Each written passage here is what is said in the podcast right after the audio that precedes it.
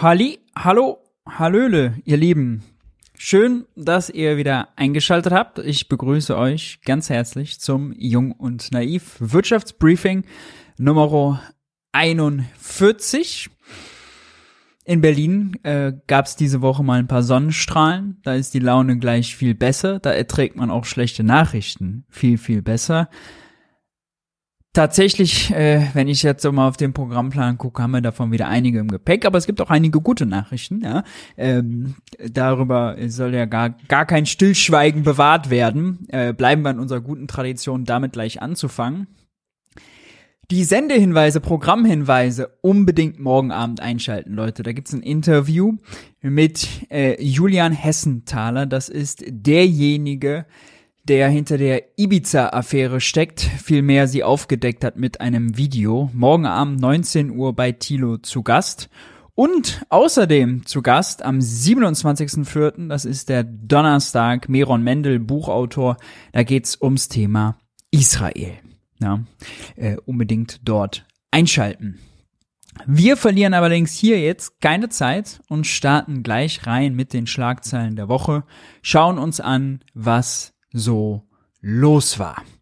Gute Nachricht vorneweg, wie ihr es kennt, äh, die klingt jetzt vielleicht auf den ersten Blick nicht so gut, die ist aber gut. Und zwar haben die Statistiker äh, bekannt gegeben vom Statistischen Bundesamt, dass die Erzeugerpreise im März nur noch in Anführungszeichen bei 7,5 Prozent über dem Vorjahreswert lagen.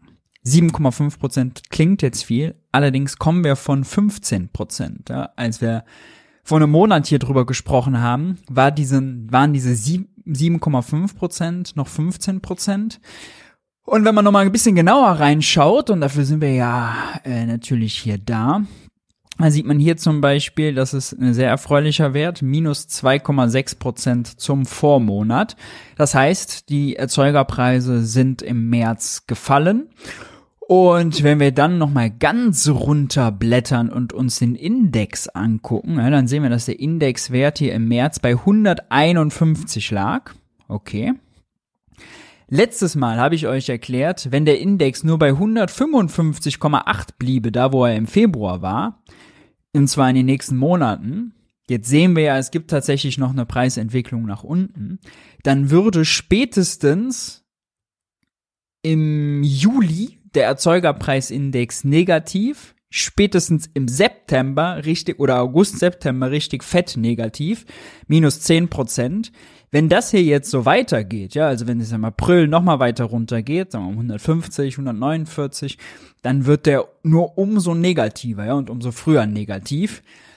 Was macht die Zentralbank dann, ist die große Frage. Ja, dann steht sie da mit Zinserhöhungen, aber gleichzeitig sehen wir schon, dass die Erzeugerpreise, das sind die Preise, die die Unternehmen zahlen, nicht die wir jetzt im Supermarkt zum Beispiel zahlen, runtergehen. Ja, dann steht sie vor einer ganz schön blöden Herausforderung. Weil sie sagt ja immer, ja, ihre Entscheidungen wären natürlich datenbasiert, datengestützt, ja, wie man das dann heutzutage so macht. Ja, äh, und wir sehen auch, dass der Trend jetzt hier, wenn wir mal auf die Zahlen gucken, hier rechts sehen wir nämlich die monatlichen Veränderungen, ja, minus 2,6, minus 0,3, minus 1,2, minus 0,4, minus 4, minus 4, ja, also das dann, it's a trend, ja, und äh, in dem Fall gilt mal, äh, der Trend ist our friend. Wir werden das äh, weiter beobachten. Beim Thema Preise gibt's äh, auch gute Nachrichten äh, in Sachen Strom. Hier sind wir beim Zeitenergiemonitor, dass der Strompreis nach unten abgefallen ist. Sorry, so. Ja. Dieser grüne Wert für 2023. Zuletzt hatte ich noch darüber äh, berichtet hier, dass er relativ stabil ist. Aber es gab ein bisschen äh, mehr Sonne zum Beispiel und mehr Wind und das hat dazu geführt, schwubbeliwupp, äh, dass der für Neuverträge gerade mal runtergekommen ist und zwar auf 30,2 Cent. Das ist ja äh, 6 Cent teurer als äh, 2021, ja, da wo wir herkommen. Aber zum Beispiel, wenn man das ja vergleicht mit Oktober 21, da war der Krieg noch nicht da. Ähm, da ist Gas und Öl sind damals teurer geworden, haben auch den Strompreis getrieben. Das ist das Niveau. Ja? Also beim Strom sind wir nicht mehr auf Vorkriegsniveau, sondern jetzt relativ weit vor Vorkriegsniveau. Und das ist gut. Das ist eine gute Nachricht. Nehmen wir zur Kenntnis. Nehmen wir mit. Dann hat heute, ist heute rausgekommen? Ja, genau, heute. Ähm, es kommt immer regelmäßig raus, die Bundesbank, die Studie rausgegeben zum Vermögen der deutschen Haushalte und, oh, frohe Kunde, wir sind alle reicher geworden. Ja, das Vermögen der deutschen Haushalte ist gestiegen. Äh, falls es bei euch noch nicht angekommen, müsst ihr noch mal gucken. Ich weiß nicht, wo bei euch. Kopfkissen oder, weiß nicht, oben im Dachgiebel, wo ihr halt eure Scheinchen versteckt. Da müssten jetzt mehr sein. Ja. Spaß beiseite. Äh, leider haben wir gerade so eine Flut von Rekordmeldungen. Ich habe gleich auch noch ein paar negative mit dabei. Alles ist jetzt Rekord. Warum? Nun, wenn das Preisniveau steigt, ja, dann ist nominal gesehen fast alles immer ein Rekord. Und das zweite ist, das hat Daniel Bayes uns zuletzt noch im Interview bei Tilo erklärt. Ich habe es hier schon ganz oft gesagt. So wie die Ausgaben des einen die Einnahmen eines anderen sind, sind natürlich auch die Schulden des einen die Vermögen eines anderen. Jetzt wissen wir, zuletzt gab es äh, die Veröffentlichung 2019, wenn ich es jetzt richtig hier äh, überblickt habe. Seit 2019 hat der deutsche Staat Hunderte von Milliarden an neuen Schulden gemacht, ja, während der Corona-Pandemie, äh, jetzt für den Doppelwumms, für die Bundeswehr, fürs Klima, ja. Äh, auf jeden Fall äh, fette Defizite gefahren und Schulden gemacht. Ja, und wo landen die? Ja, predige es ja immer wieder. Die landen in der Privatwirtschaft natürlich. Ja, die Schulden des Staates entsprechen den Ersparnissen, dem Netto-Geldvermögen, wenn man es äh, auf Fachchinesisch aussprechen will der Privatwirtschaft, ja, äh, und deswegen ist auch das Vermögen der äh, deutschen Bevölkerung hier gestiegen. Ja. Äh, die Schulden des Staates haben dazu beigetragen. Ist das jetzt eine frohe Kunde oder nicht? Puh, erstens ist das Vermögen natürlich weiterhin katastrophal schlecht verteilt. Und zweitens sind die hohen Schulden ja nur zustande gekommen, weil die Wirtschaft gecrashed ist. Ja? Also vom Vermögens- oder Schuldenständen an sich kann man noch nicht auf gut oder schlecht schließen. Da muss man ein paar mehr Informationen ranziehen. Wir nehmen es zur Kenntnis. Hier ist schon mal äh, der nächste Rekord. Ich hatte es schon quasi angekündigt. Äh, deutsche Börsenkonzerne schütten Rekorddividenden aus. Mach ich mal hier ein bisschen in die Mitte. Zack, zack. Bisschen nach rechts. Deutsche Börsenkonzerne schütten Rekorddividenden aus. 75 Milliarden Euro Dividenden zahlen sie dieses Jahr an ihre Aktionäre aus. Ähm, das ist bemerkenswert. Die 40 Konzerne in der obersten deutschen Börsenliga, ja, DAX-Konzerne, schütten 52,5 Milliarden aus. Vor allem die Autobauer legen mächtig los mit 15,5 Milliarden. Und jetzt gibt's aber eine sehr interessante Sache. Äh, die habe ich mal im neuen Buch, äh, teuer heißt das, auch mit drin gehabt. Nämlich, dass einer der Krisenprofiteure Hapag-Lloyd ist. Hapag-Lloyd hat 22 und 21 sich eine goldene Nase verdient, damit, dass sie Container von einem Ende der Welt zum anderen Ende der Welt gebracht haben. Die haben äh, 22, 17,5 Milliarden Euro Gewinn eingefahren, einfach weil die Frachtraten sich so äh, vervielfacht haben. Ja? Also die haben mit jedem Container einfach unglaublich viel mehr verdient.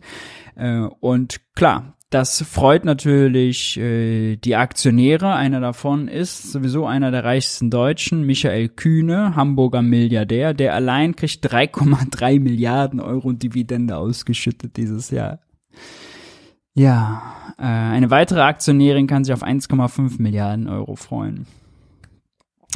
Sehr schön, sehr schön. Ja. Äh, das Problem ist natürlich, da Hapag-Lloyd teurer geworden ist, sind auch unsere Güter teurer geworden. Das heißt, hier kann man ziemlich genau sagen, unser Konsum, wir Verbraucher, ist teurer geworden und das fließt jetzt gerade in die Taschen von Michael Kühne. Ja, da kann man es relativ einfach ablesen. Bitter. Für uns, schön für Michael Kühne.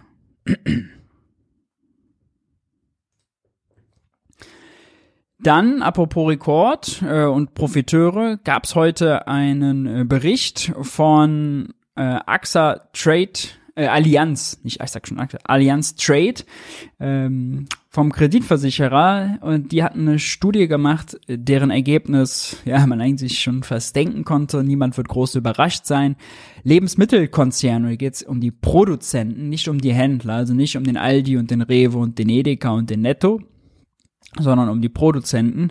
Die haben scheinbar ihre Preise über die Gebühr erhöht, also mehr als durch gestiegene Einkaufspreise, zum Beispiel gestiegene Energiepreise gerechtfertigt sei, so die Studie. Also übermäßige äh, Gewinnmitnahmen werden äh, dort beklagt. Äh, Andi Jobst sagte der deutschen Pressenagentur, es scheint Anzeichen für Gewinnmitnahmen zu geben, sowie unzureichenden Wettbewerb in den Bereichen mit besonders starken Preissteigerungen, wie zum Beispiel bei den Herstellern von Milchprodukten und Eiern, aber auch bei nicht saisonalem Obst und Gemüse. Das müsste doch jetzt Anlass sein für das Kartellamt, äh, sich das auch nochmal genau anzugucken. Und auch für jeden wahrlich, auch für einen Christian Lindner und überzeugte FDPler, die es mit der Marktwirtschaft halten. Ja, denn Marktwirtschaft funktioniert ja nur, wenn wir vernünftigen Wettbewerb haben. Hier geht man jetzt davon aus, dass der Wettbewerb nicht funktioniert. Also rein da, sich das anschauen und was machen? Aufspalten, regulieren, Wettbewerbsregeln verändern, verschärfen. Gibt's ja äh, eine ganze Litanei an Maßnahmen. Äh, interessant ist noch, dass äh, die Studie zu dem Ergebnis kommt, dass die Margen der Einzelhändler kleiner geworden sind. Äh, da ist also nicht alles weitergegeben. Äh, der Böse ist in dem Fall also nicht der Aldi platt gesagt, sondern tatsächlich der äh, Produzent. Mhm. Dazu fällt mir gerade ein, ganz interessant, hatte Thilo in der Regierungspressekonferenz auch noch nachgefragt. Äh, das war eine äh, sehr schöne Frage. Die schauen wir uns mal an. Wie es denn, äh, wie denn, ob denn die Bundesregierung Kenntnis von einer sogenannten Profitpreisspirale hat. Wir haben ja ganz lange über die sogenannte Lohnpreisspirale gesprochen, ja, also dass die Inflation dadurch getrieben ist, dass die Gewerkschaften zu hohe Löhne fordern, ja, und dadurch die Firmen extra Kosten haben, dann wiederum die Preise erhöhen, und die Gewerkschaften wiederkommen und mehr wollen, ja, und dass man so ein äh, sich aufschaukeln von Preisen hat. Und der Gegenspieler dazu ist, dass man eine Profitpreisspirale hat, also dass Firmen irgendwo in der Lieferkette die Preise über die Gebühr erhöhen, wie jetzt zum Beispiel hier diese äh, Nahrungsmittelproduzenten, ja, oder irgendeine Firma mehr Energie, äh, Energieteurer einkaufen muss, weil auf einmal Panik am Gasmarkt ausgebrochen ist. Und äh, dass das dazu führt, äh, dass äh, eben Preiserhöhungen durch die Unternehmenswelt marschieren und man dann aber das Gefühl hat, oh, äh, ja, die Nachfrage bricht ja gar nicht ein, also nutzen wir die Gunst der Stunde. Wir haben, ein Legit wir haben eine Legitimation durch die öffentliche Stimmung, da alle wissen, gerade wird alles teurer und erhöhen äh, noch viel mehr, als wir eigentlich müssten, um dann unsere Profite zu erhöhen. Und dann ist es keine Lohnpreisspirale, sondern eine Profitpreisspirale. Und Thilo hat gefragt, ob das denn der Regierung äh, bekannt sei, ob sie da Erkenntnisse zu haben. Wir gehen mal rein.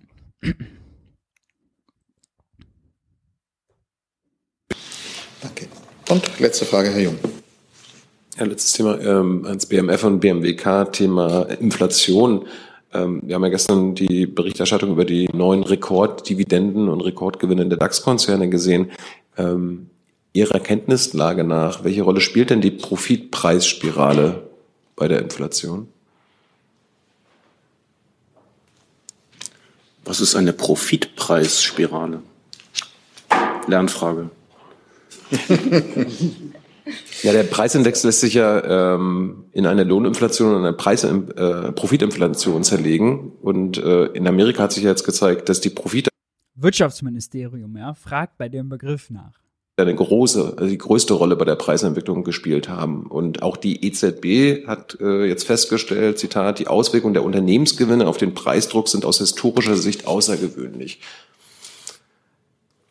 Also die Unternehmen nehmen die, ähm, die Preissteigerungen, die durch andere Faktoren hervorgerufen werden, mit und äh, steigern ihre Profite dadurch. Und das heizt jetzt die Inflation an.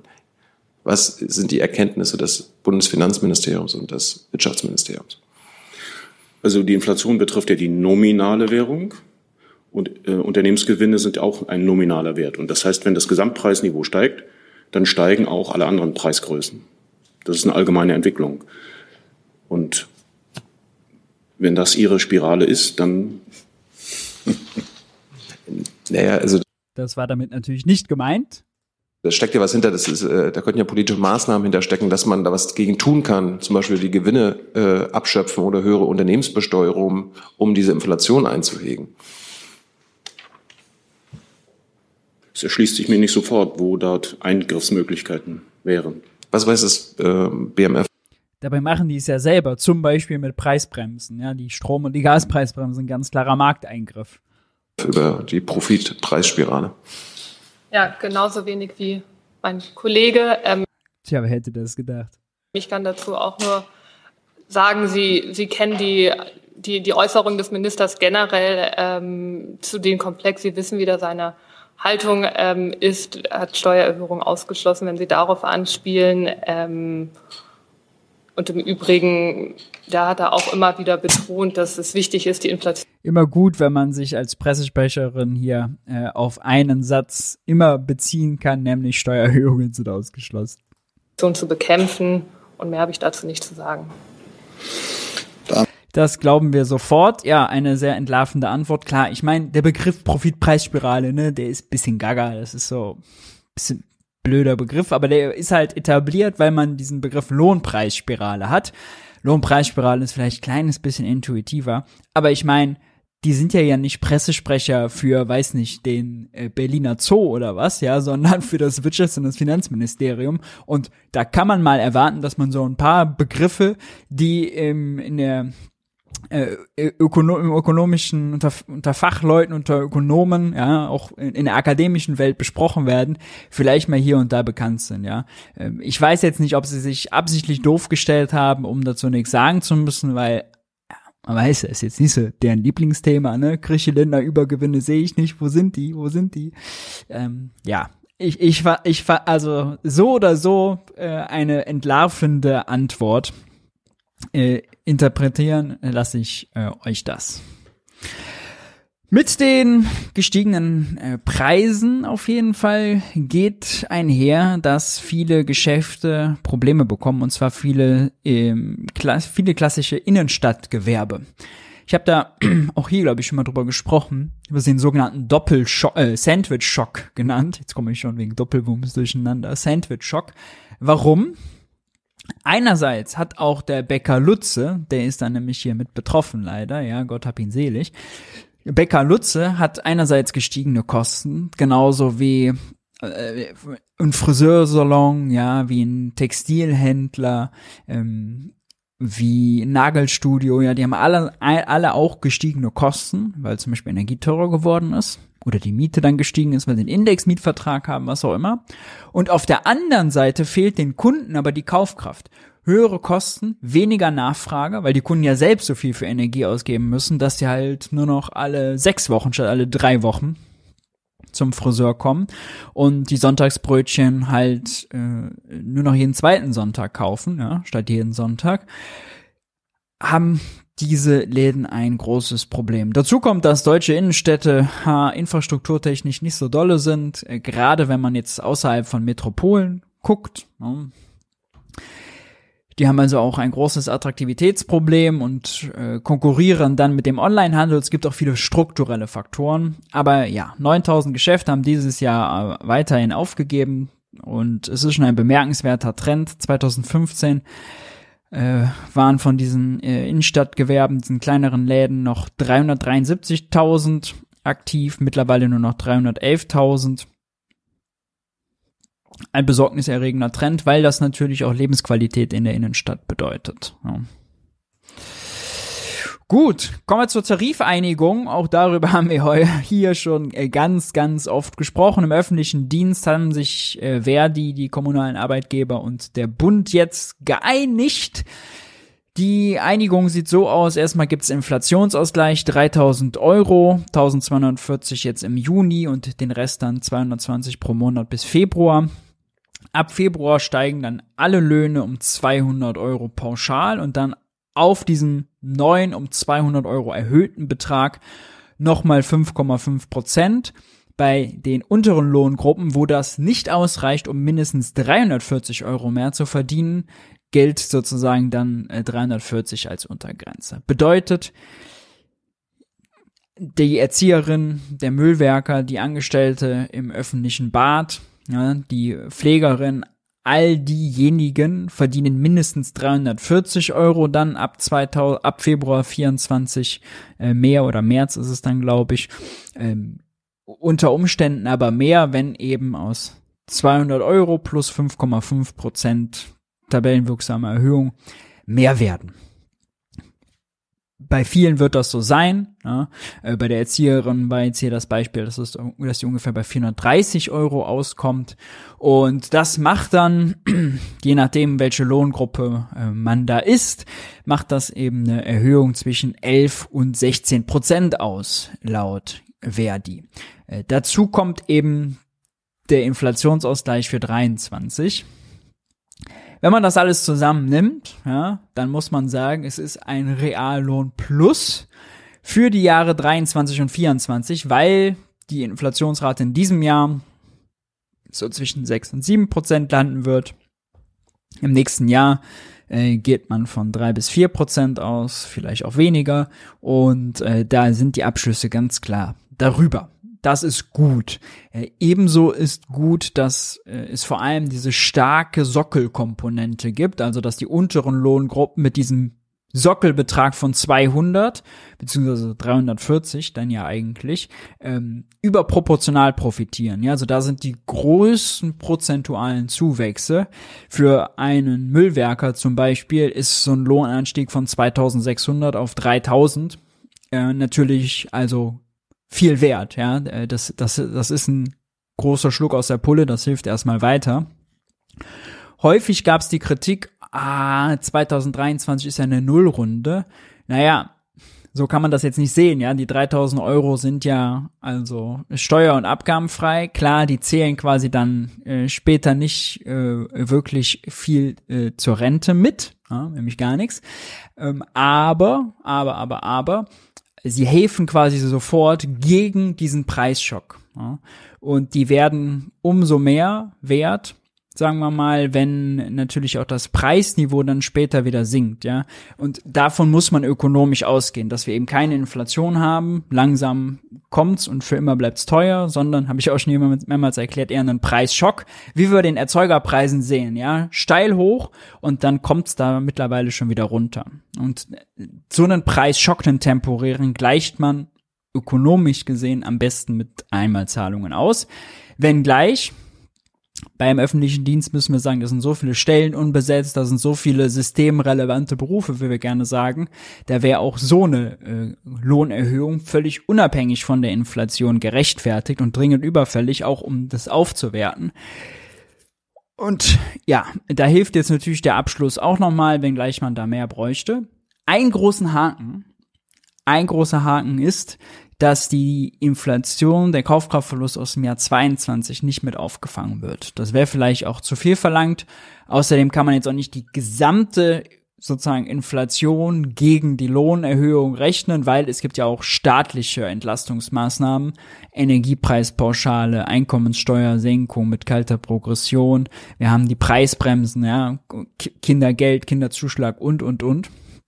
Äh, die muss man theoretisch auch mit reinrechnen, um dann die den Kaufkraftverlust äh, derjenigen, äh, je nachdem, ja auch was für einen Lohn sie haben und was für ein Konsumverhalten sie haben und wie sie wohnen. Ja, ist mittlerweile ja eh die Inflation.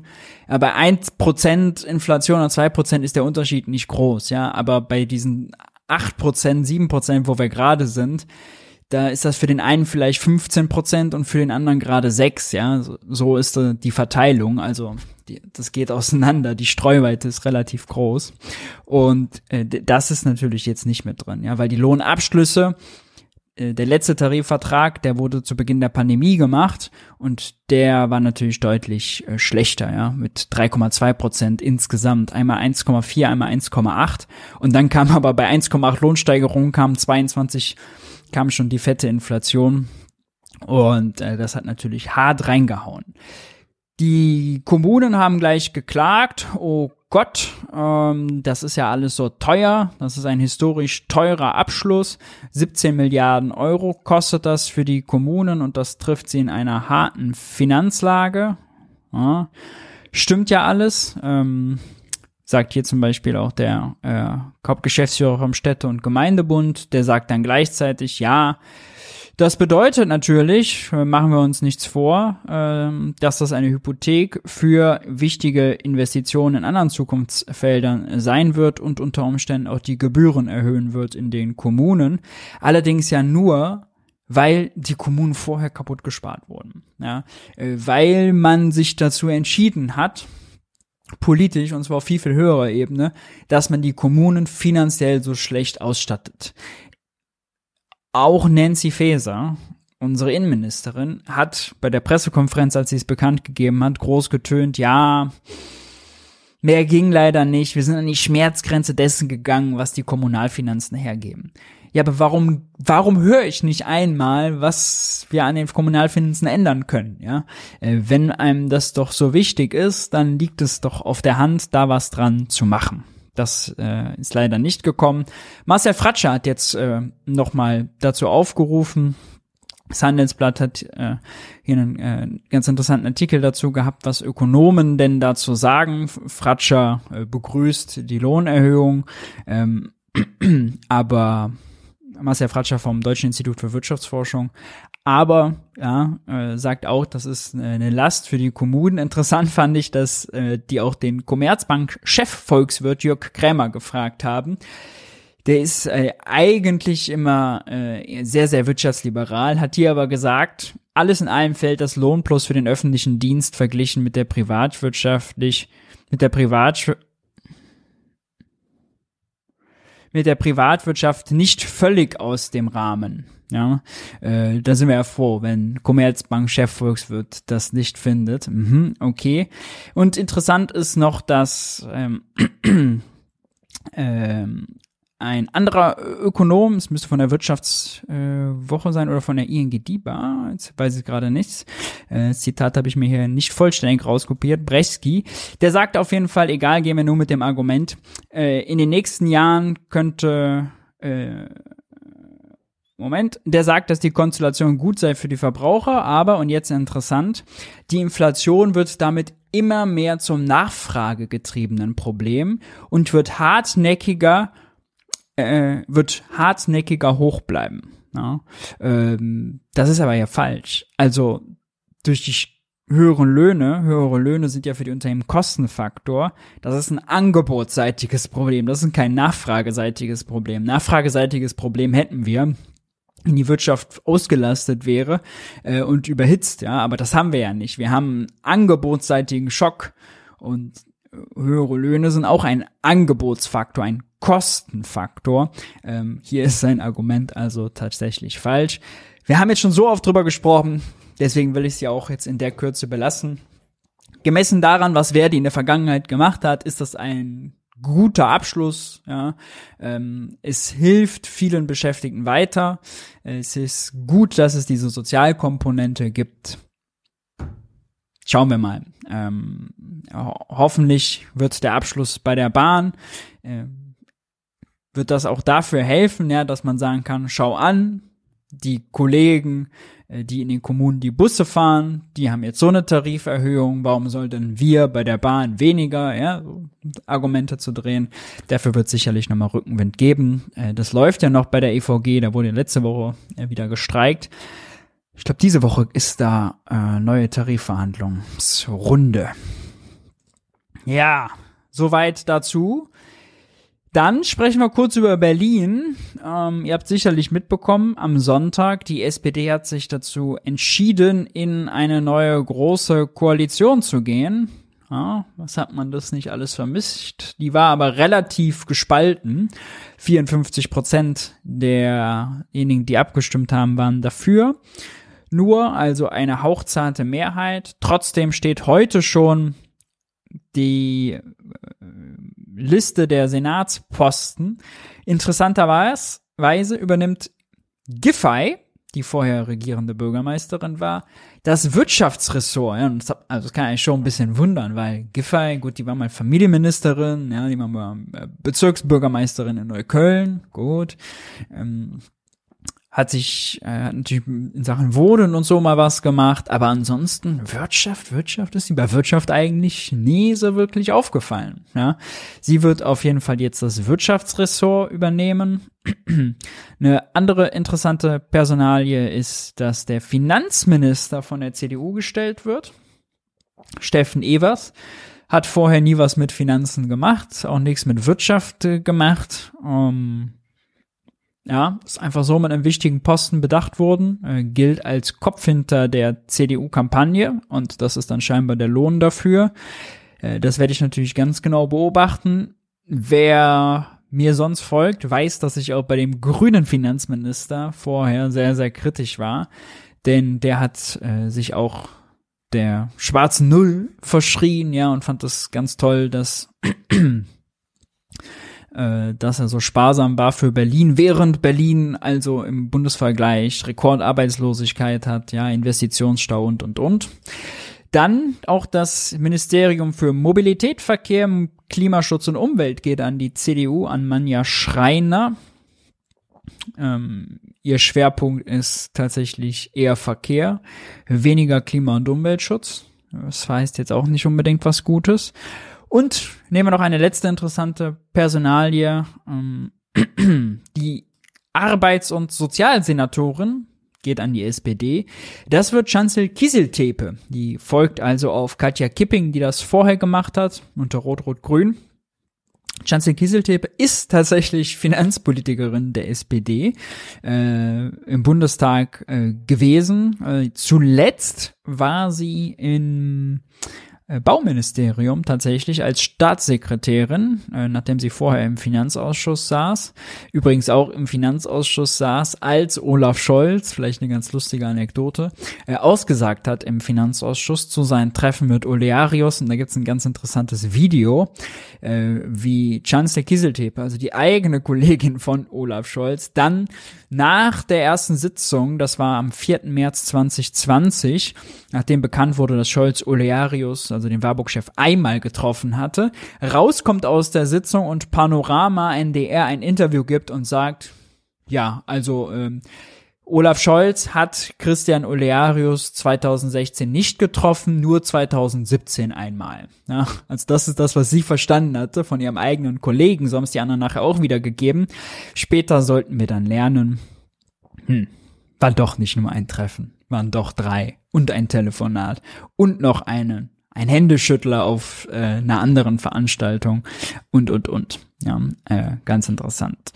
Ja, äh, das spannendste Projekt ist wahrscheinlich, äh, wie sie dieses Sondervermögen für Klimaschutz äh, umsetzen und ob sie es umsetzen, werden wir verfolgen.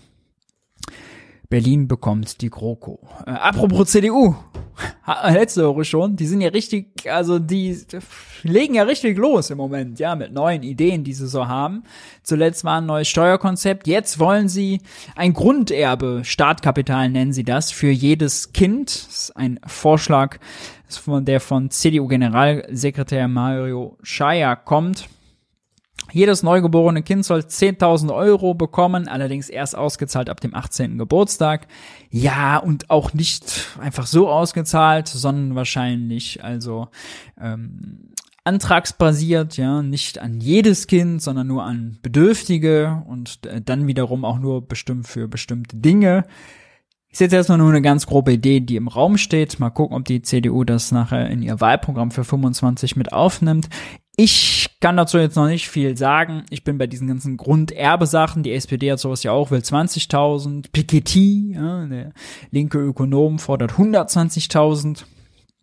Ich bin da ehrlich gesagt immer ein bisschen skeptisch und vorsichtig, weil also 10.000 Euro für jedes Kind ab 18, damit es dann äh, was zahlen kann, überteuerte Mieten, kein BAföG bekommt und die öffentliche Daseinsvorsorge nicht funktioniert, dann habe ich es lieber andersrum. Ja, nicht, dass der Staat sich mit ein paar tausend Euro freikauft davon, dass es Löcher im Sozialstaat gibt, im sozialen Netz und äh, die öffentliche Daseinsvorsorge nicht äh, vernünftig wahrgenommen wird, dass die Infrastruktur bröckelt, dass Kita-Plätze fehlen, äh, dass die Unis nicht vernünftig ausgestattet sind, all sowas, ja. Also das, das ist dann mal so ein bisschen Freikaufen äh, aus meiner Sicht davon.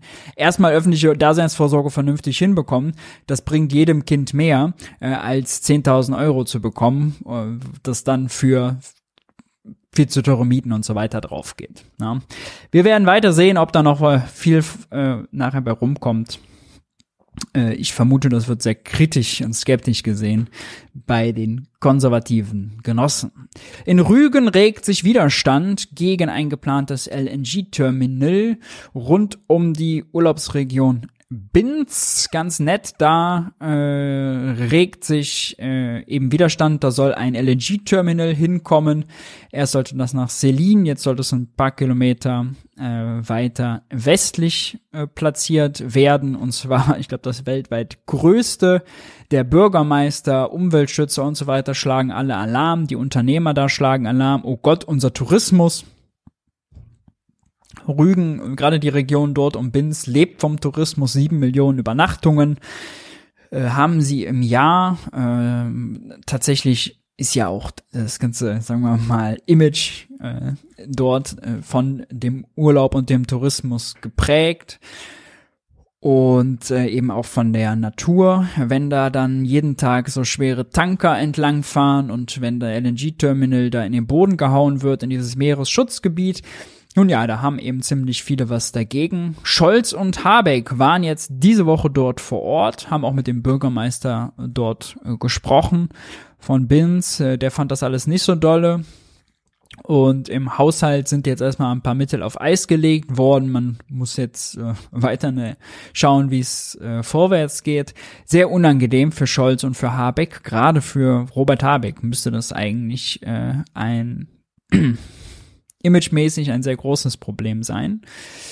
Wir schauen mal, wie es weitergeht. Äh, es gibt auch eine Petition, die hat 61.000 Unterzeichnungen mittlerweile schon.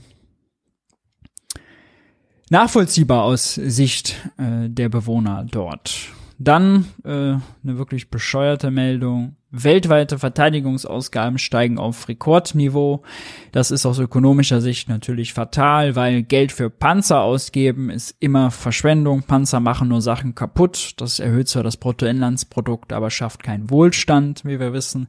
Es gilt für Russland genauso wie für hier, wie für anders, alle anderen Länder der Welt man kann groß über die Notwendigkeit streiten, außenpolitisch, sicherheitspolitisch, äh, Methode Abschreckung und so, aber wenn man als Ökonom da drauf guckt und sieht, dass äh, die Staaten weltweit eben viel Geld dafür ausgeben und viel Arbeitskraft dafür aufwenden und viele Materialien dafür verwenden und viele Emissionen dabei erzeugen, dann muss man sagen, ja, eine friedliche Welt wäre natürlich eine effizientere und eine mit mehr Wohlstand.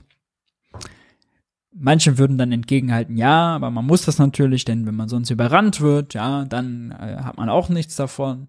Ist auch ein Punkt dran. Also außen- und sicherheitspolitisch kann man darüber viel diskutieren. Ökonomisch ist das äh, die reinste Verschwendung. Thema Verschwendung. Ähm, Bildungschancen werden in Deutschland auch äh, mächtig verschwendet. Das IFO-Institut hat äh, gemeinsam mit äh, Ein Herz für Kinder eine neue Umfrageergebnis, den Chancenmonitor nennen sie das, herausgegeben. Und der Chancenmonitor ergibt das Ergebnis zusammengefasst, keine, keine Sonne, besondere Überraschung. Ja. Wer in einem Elternhaus groß wird, das arm ist, da hat einen, äh, dessen Wahrscheinlichkeit, ein Gymnasium zu besuchen, ist deutlich geringer. Wer in einem alleinerziehenden Elternhaus groß wird, statt in einem Gemein mit zwei, mit zwei Eltern, ebenso. Wer in einem Elternhaus groß wird, wo die Eltern nicht Akademiker sind, bei mir, ähm, oder in einem Elternhaus groß wird, wo die Eltern Akademiker sind, da ist äh, eben ein eklatanter Unterschied. Ja, wenn die Eltern selber Akademiker sind oder selber das Gymnasium besucht haben, dann ist die Wahrscheinlichkeit, dass das Kind auch das Gymnasium besucht, viel, viel höher. Und das zeigt eben, wie heftig der soziale Kontext, Migrationshintergrund spielt natürlich auch noch eine Rolle, wie heftig der, so, aber eine kleinere Rolle übrigens als äh, die soziale Herkunft, ja, also das Einkommensniveau äh, spielt ja eine viel, viel größere Rolle äh, laut der Umfrage. Das zeigt einfach, äh, wie heftig der soziale Einfluss auf, ja, die Aufstiegschancen, die Aufstiegsmöglichkeiten, äh, die Bildungskarriere von einzelnen Personen sind. Und wenn man das jetzt nochmal mit der Kindergrundsicherung zum Beispiel zusammendenkt, ja, da kann man sich nur an den Kopf fassen. Wir werden gleich auch nochmal über äh, die Kinder reden, über die Kitas. Ach komm, was soll's. Wir holen das mit den Kitas vor. Da gab es nämlich eine Umfrage vom Verband für Bildung und Erziehung und das Ergebnis war auch katastrophal. Nicht nur, dass wir schon wissen, dass natürlich heute schon 400.000 Kita-Plätze fehlen. Also es gibt in Deutschland formal das Recht auf einen Kita-Platz, aber das bringt dir nichts, ja, wenn der Kita-Platz nicht da ist. 90 Prozent der Befragten von 5000 äh, Kita-Leitungen haben die befragt. 90 Prozent der befragten Kitas mussten zuletzt pädagogische Angebote streichen, weil ihnen das Personal fehlt. Schon heute fehlen 100.000 Erzieher. Bald gehen immer mehr in Rente, weniger kommen nach. Das Problem wird noch größer. 60 Prozent gaben an, ihre Öffnungszeiten zu reduzieren. Ja, wenn man die Kinder nicht so lange in die Kita geben kann, kann mindestens ein Elternteil weniger arbeiten gehen. Gleichzeitig haben wir Fachkräftemangel. Passt das zusammen? Nein, passt das nicht zusammen. Helfen da Cooler drehen? Nein. Was hilft da? Den Erzieherjob aufwerten, vernünftig bezahlen, Kitas bauen und, und, und, äh, das alles ausweiten. Ähm, es ist wirklich, äh, also ja, soll man sagen, es ist skandalös, wie wir mit unserer Jugend umgehen. Ähm, Gerade vor dem Hintergrund, dass wir eine alternde Gesellschaft sind. Schauen wir dazu auch nochmal ganz kurz, ich wollte es eigentlich später machen, aber jetzt passt viel besser rein, auf de, einen Ausschnitt aus dem Interview, was äh, Thilo mit der Soziologin Jutta Almendinger geführt hat. Im Gespräch mit Hans am Ende geht es nämlich genau um die Kids. Wir hören mal rein.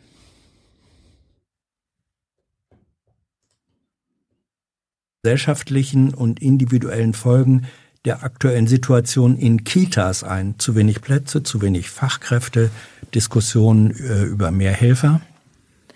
Als da, ich glaube, dafür reicht mein deutsches Vokabular nicht. Also ich finde das äh, eine absolute Katastrophe, dass ein Land wie Deutschland dieses nicht geregelt bekommt, äh, weil es für alle, wirklich für alle Beteiligten, für die Erzieherinnen, für die Erzieher, äh, für die Eltern, für die Kinder, ein dergestaltes Stresspotenzial äh, hervorruft, dass wir darunter tatsächlich zu leiden haben, nicht nur was die Entwicklung, auch was das gegenwärtige psychische Folgen betrifft. Und wir sehen das ja an allen Daten im Gesundheitssektor. Ähm, also an allen ja. Gesundheitsdaten, die sich dann ja. über Krankenkassen, ja. Kuranträge und so weiter und so fort ablesen lassen. Das wollte ich damit sagen. So, und da, da stelle ich jetzt die Frage, wir haben eine Paralleldiskussion äh, eigentlich im Hinblick auf die Kindergrundsicherung. Ähm, da fordert die äh, Familienministerin, äh, 12 Milliarden müssten es mindestens sein.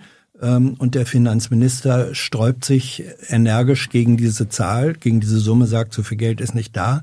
Und der sozialdemokratische Bundeskanzler scheint eher dem Finanzminister an der Seite zu stehen. Ja, da ist die Messe ja noch nicht gelesen, um das sozusagen mein, mein Papst anzuknüpfen. Mhm. ich meine, die, die Kindergrundsicherung halte ich deshalb für absolut notwendig, äh, weil wir viel zu viele äh, familienpolitische Maßnahmen haben, wo wirklich niemand durchblickt, äh, die geballt, die zusammengeführt werden müssen und weil wir...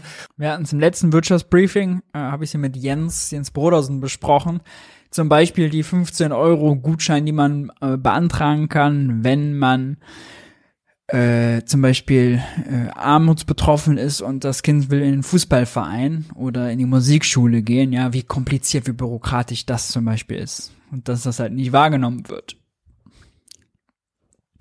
Und dass dieser Pausen so Familienminister uns einfach auf den Regelsatz draufrechnen will, aber die FDP sagt, nein, nein, nein, nein, nein, wir machen da ein Kinderchancenportal und da ist das 15, ist der 15 Euro Gutschein für den Fußballverein so einfach zu kaufen, wie weiß ich nicht, das in, in, in Kugelschreiber auf Amazon oder was, einfach in den Warenkorb legen und fertig. Da macht er sich die Welt bisschen einfach und äh, die FDP, dachte ich immer, ist gegen Bürokratie. Jetzt soll aus dem 20-seitigen Formular soll ein Portal werden. Was soll man da noch sagen?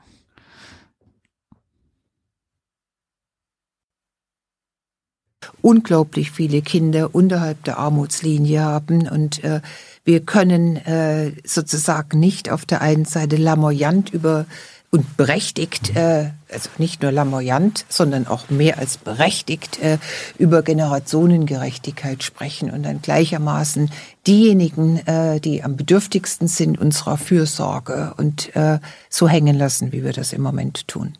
Noch und vor allem ist es einfach dumm, es ist nicht nur ungerecht, sondern es ich muss es leider so hart sagen, es ist einfach dumm, so mit äh, den Jungen umzugehen, wenn man eine alternde äh, Gesellschaft ist. Ja, also es, mir fällt nicht vieles ein, was dümmer sein könnte. oh Mann. Äh, ansonsten äh, sehr, sehr interessantes Interview. Schaut's euch gerne in voller Länge an. Wir gehen zurück zu unseren Schlagzeilen kommen zu Krischi Lindner.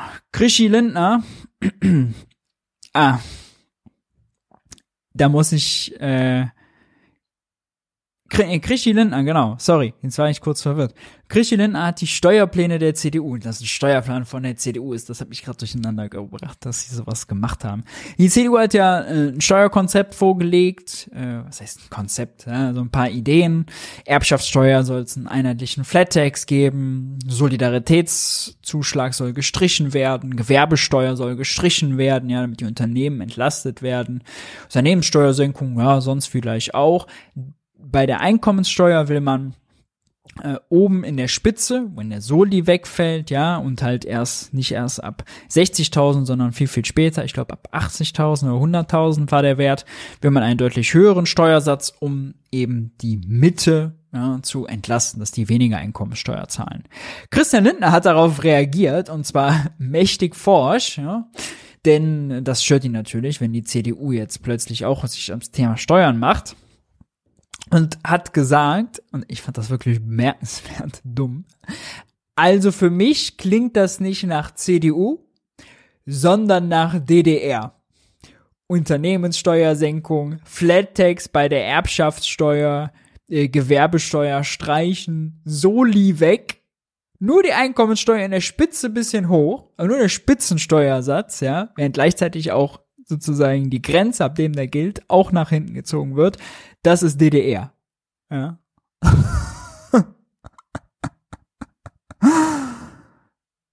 DDR ist, wenn, Einkommen, wenn, wenn Spitzensteuersatz bei der Einkommensteuer hoch. Man kennt's. Man kennt's. Also, äh, unsäglich, kann man nicht anders sagen.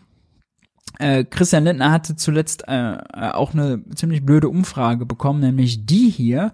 Misstrauensbeweis für Christian Lindner, Bürger lehnen Aktienrente mehrheitlich ab. Und zwar gab es hier eine Umfrage von Kantar Anfang April. Zwei Drittel, 67 Prozent lehnen es ab, Rentenbeiträge in eine kapitalgedeckte, kapitalgedeckte Säule zu stecken. Unter den Wählerinnen und Wählern der FDP sehen immerhin 42 Prozent einen solchen Systemwechsel skeptisch. Jetzt müsste man vielleicht nochmal in die Originalumfrage reingucken, ob denn die jetzt wirklich das Generationenkapital abgefragt haben oder eine andere Aktienrente. Ja. Aber äh, das ist auf jeden Fall schon mal interessant. Und Christian Lindner hat übrigens, das habe ich euch mitgebracht. Christian Lindner hat, äh, der weiß, ist ja Christian kluger Politiker, ja, der weiß ja, wer seine Multiplikatoren sind. Deswegen hat Christian Lindner ihn hier zum Beispiel äh, in den Bundestag eingeladen. Das ist Immo Tommy, ein sogenannter Finfluencer, ein Finanzinfluencer. Und äh, der war nicht der Einzige, den Christian Lindner eingeladen hat, um natürlich, ja, Kontakte zu knüpfen. Man muss dann 2025 ist wieder Bundestagswahl.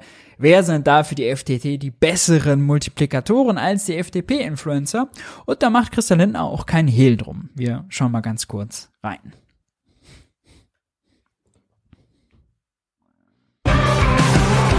So, wir sind mittlerweile im Gebäude des Bundesfinanzministeriums und wenn wir jetzt hier zu meiner Linken reinschauen, dann sehen wir ganz viele weitere Finanzinfluencer und in ein paar Minuten geht es los. Dann kommen wir nämlich rein zu Christian Lindner zum ersten Paar, zum Talk mit ihm und anderen Abgeordneten, wo es um das Thema Aktienrente, private Vorsorge, Krypto, Bürokratieabbau und so weiter geht.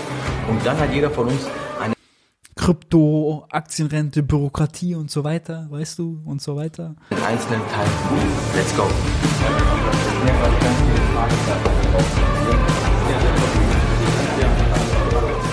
Hallo. Hallo. Hallo. Hallo. Da strahlt der Finanzminister. Ja, also äh, herzlich willkommen. Vielen Dank, dass, äh, ja, ja, dass, dass ihr die Einladung auch äh, angenommen habt. Äh, wir wollen gerne unsere Themen und unsere Anliegen präsentieren. Äh, gleichzeitig wollen wir auch hören, wo drückt der Schuh, was kann man noch tun. Und naja, jetzt machen wir mal ein Experiment äh, und schauen mal, äh, ob es an Interesse gibt. Ich bin jetzt ganz überwältigt, dass es so viel Interesse gibt.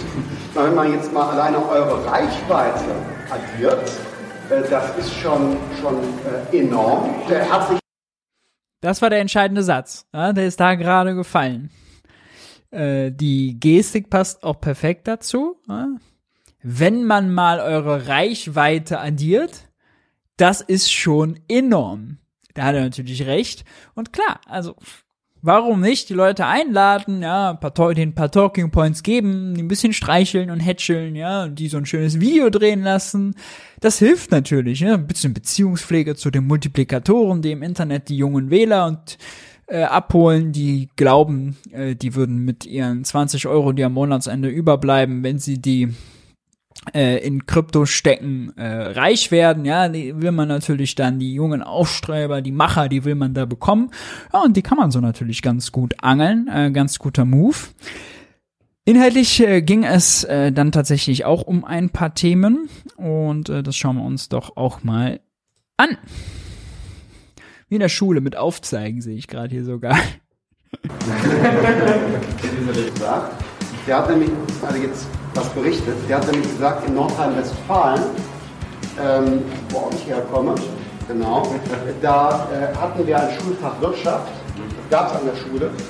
Und dann hat es jetzt einen Regierungswechsel gegeben. Und dann hat der neue, die neue Schulministerin gesagt, das, was meine Vorgängerin gemacht hat, Schulfach Wirtschaft, das war so eine Idee von meiner Vorgängerin, das will ich nicht mehr weiterverfolgen. Und äh, da habe ich während der Veranstaltung an den Kopf gefasst, weil das ist doch keine Sache von einer, einer Partei, äh, wirtschaftliche Bildung in die Schule zu machen. Das muss doch für alle sinnvoll sein, dass man junge Menschen ins Leben entlässt, ohne einen Schimmer zu haben davon, was unterschreibe ich mit meinem Mietvertrag, auf was muss ich achten im Ausbildungsvertrag, macht es nicht Sinn, schon mal mit 20 Euro einen ETF-Sparplan zu machen oder so. So, wir haben jetzt den ersten Break und hatten gerade die Diskussion zum Thema Aktienrente, Vorsorge und natürlich finanzielle Bildung und was in Zukunft passieren wird und was in Da ist natürlich Christian Lindner genau der richtige Ansprechpartner. Thema finanzielle Bildung, ja, das ist gut.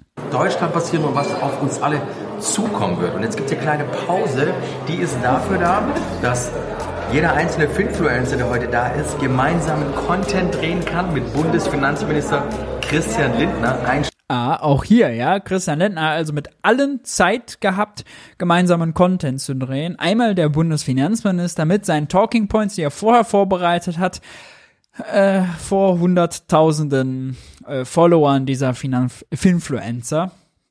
Aber was will er mehr? Was will er mehr? Und sein äh, Geseier von davor, ja, hier von wegen, also finanzielle Bildung, ja, und Schulfach Wirtschaft, also das kann auch keine Sache von Parteien sein, ja, also überhaupt. Idealerweise nicht, stimme ich ihm zu. Ne? Aber wenn dann irgendwie Bankenverbände oder sonst was die Wirtschaftsmaterialien und die Lehrbuchmaterialien, Lehrmaterialien, Lehrbücher und so weiter stellen, ja, ja dann äh, gibt's da schon Fragen. Ja? Oder wenn das Handelsblatt das auf einmal macht, ja, hat's schon immer eine Schlagseite. Und äh, ja, äh, ich glaube, vielleicht gibt's auch noch einen äh, Witz auf Kosten von anderen Abgeordneten zum Abschluss. Tut mir außerdem leid für die fürchterliche Musik und das Audio. schließlich mir und auf den Content, der dann da rauskommt, könnt ihr gespannt sein. Teaching Finance, was würdet ihr mit 10.000 Euro machen? Ich persönlich würde mit 10.000 Euro meinen eigenen. Was macht Steuer? War eine interessante Frage. Was würdet ihr mit 10.000 Euro machen? Äh, das ist, äh, sollte man mal der CDU dann vorspielen, ja. Ähm, die wollen ja genau das gerade geben. Mit 10.000 Euro. Was würde Versicherungen mit, Ko- mit 10.000 Euro machen. Ja, tatsächlich die letzten 10.000 Euro haben wir doch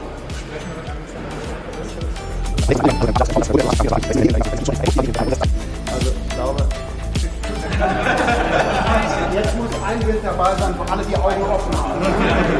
Also vielen Dank. Der mir mega Spaß gemacht. Ich würde sagen, wir sehen uns wieder. Wir haben ja zwei, drei Wochen verabredet. Bis zum nächsten Mal. Vielen Dank.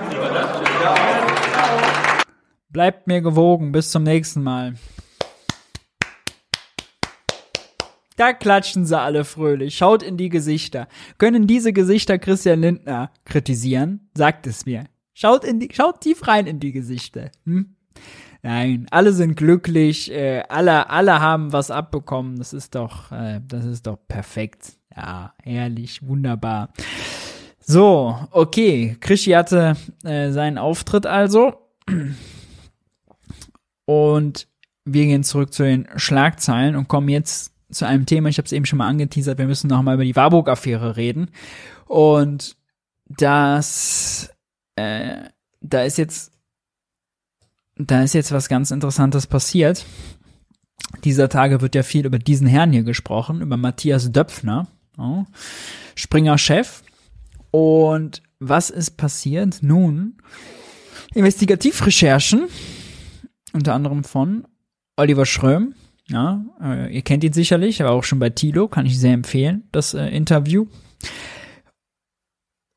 Oliver Schröm hat herausgefunden, äh, unter anderem auch mit Hilfe der Tagebücher und anderen Dokumenten, dass Matthias Döpfner, Springer-Chef, 2006 einen Bankkredit bekommen hat, über 60 Millionen Euro von, Trommelwirbel, Christian Olearius und der Warburg Bank, also genau die Hamburger Privatbank, die in die Cum-Ex-Geschäfte verwickelt ist, die mit Cum-Ex-Geschäften den Staat um hunderte Millionen Euro betrogen haben und äh, am Ende von ihrem SPD-Netzwerk um Alfons Pawelczyk, Johannes Kaas, Olaf Scholz, Peter Tschentscher und so weiter, äh, ja, mindestens Abhilfe, äh, mindestens Unterstützung und ein großes offenes Ohr bekommen haben. Äh, wie viel wird sich noch herausstellen? Gibt es jetzt einen Untersuchungsausschuss dazu? Aber dieser Kredit ist spannend, denn also die 60 Millionen brauchte Döpfner, um ein Aktienpaket zu kaufen. Er wollte nämlich eine Beteiligung bei Springer haben und hatte eigentlich natürlich 60 Millionen hatte der damals noch nicht kassiert. Mittlerweile wäre das äh, Peanuts für den. Der hat ja eine Milliarde geerbt von Friede Springer. Der hat ihm da Fettanteile vermacht.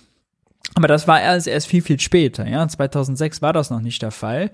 Und eigentlich gab es auch nichts, womit die Warburg Bank diesen Kredit hätte besichern können, groß. Ja, das war ein sehr riskanter Kredit.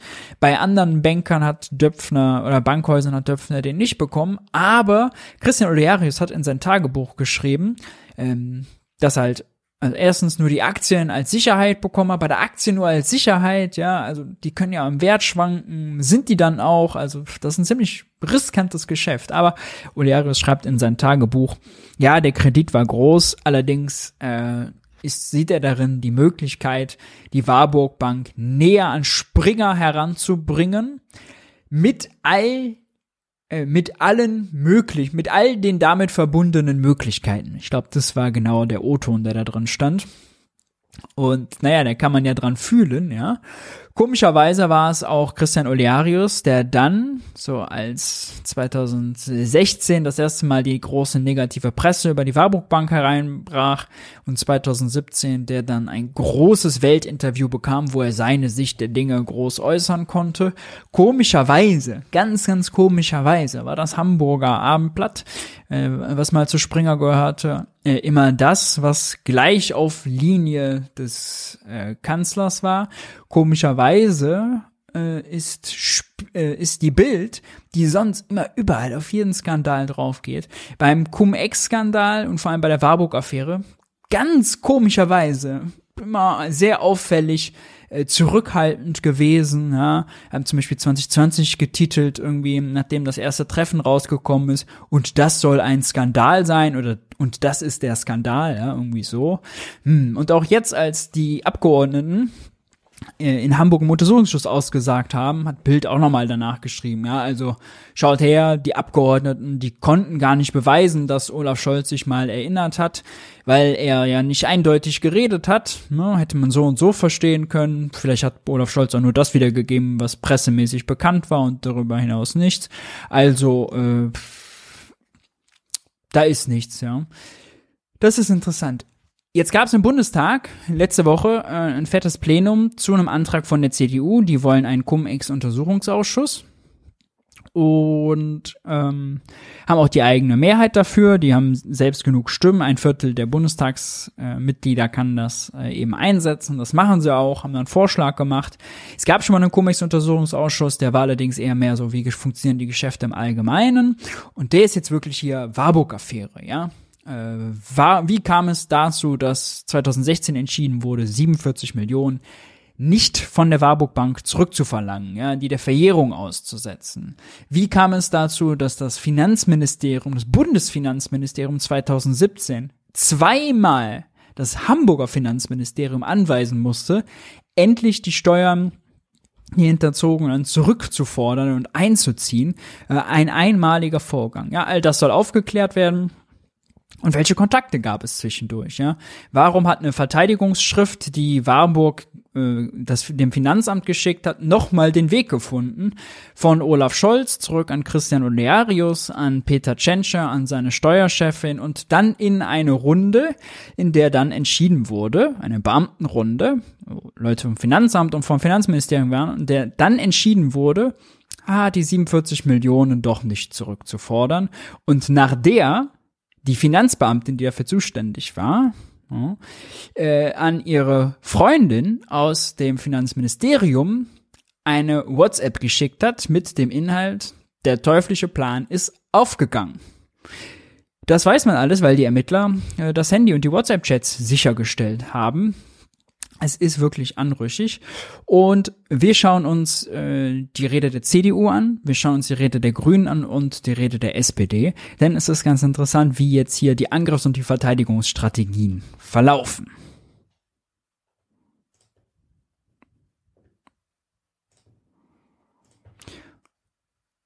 Los geht es mit der CDU.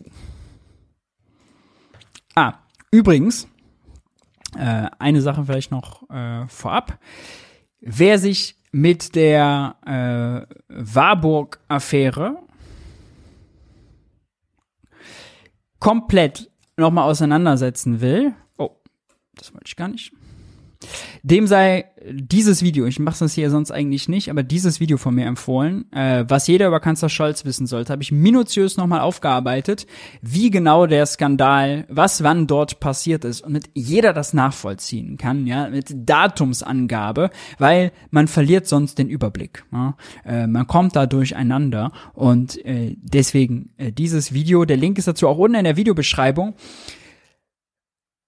Und das Video geht eine Stunde zehn und ist noch zu kurz, um alle Details, die wirklich relevant sind, zu berücksichtigen. Ja. Ähm, jetzt aber hören wir mal, was die CDU sagt.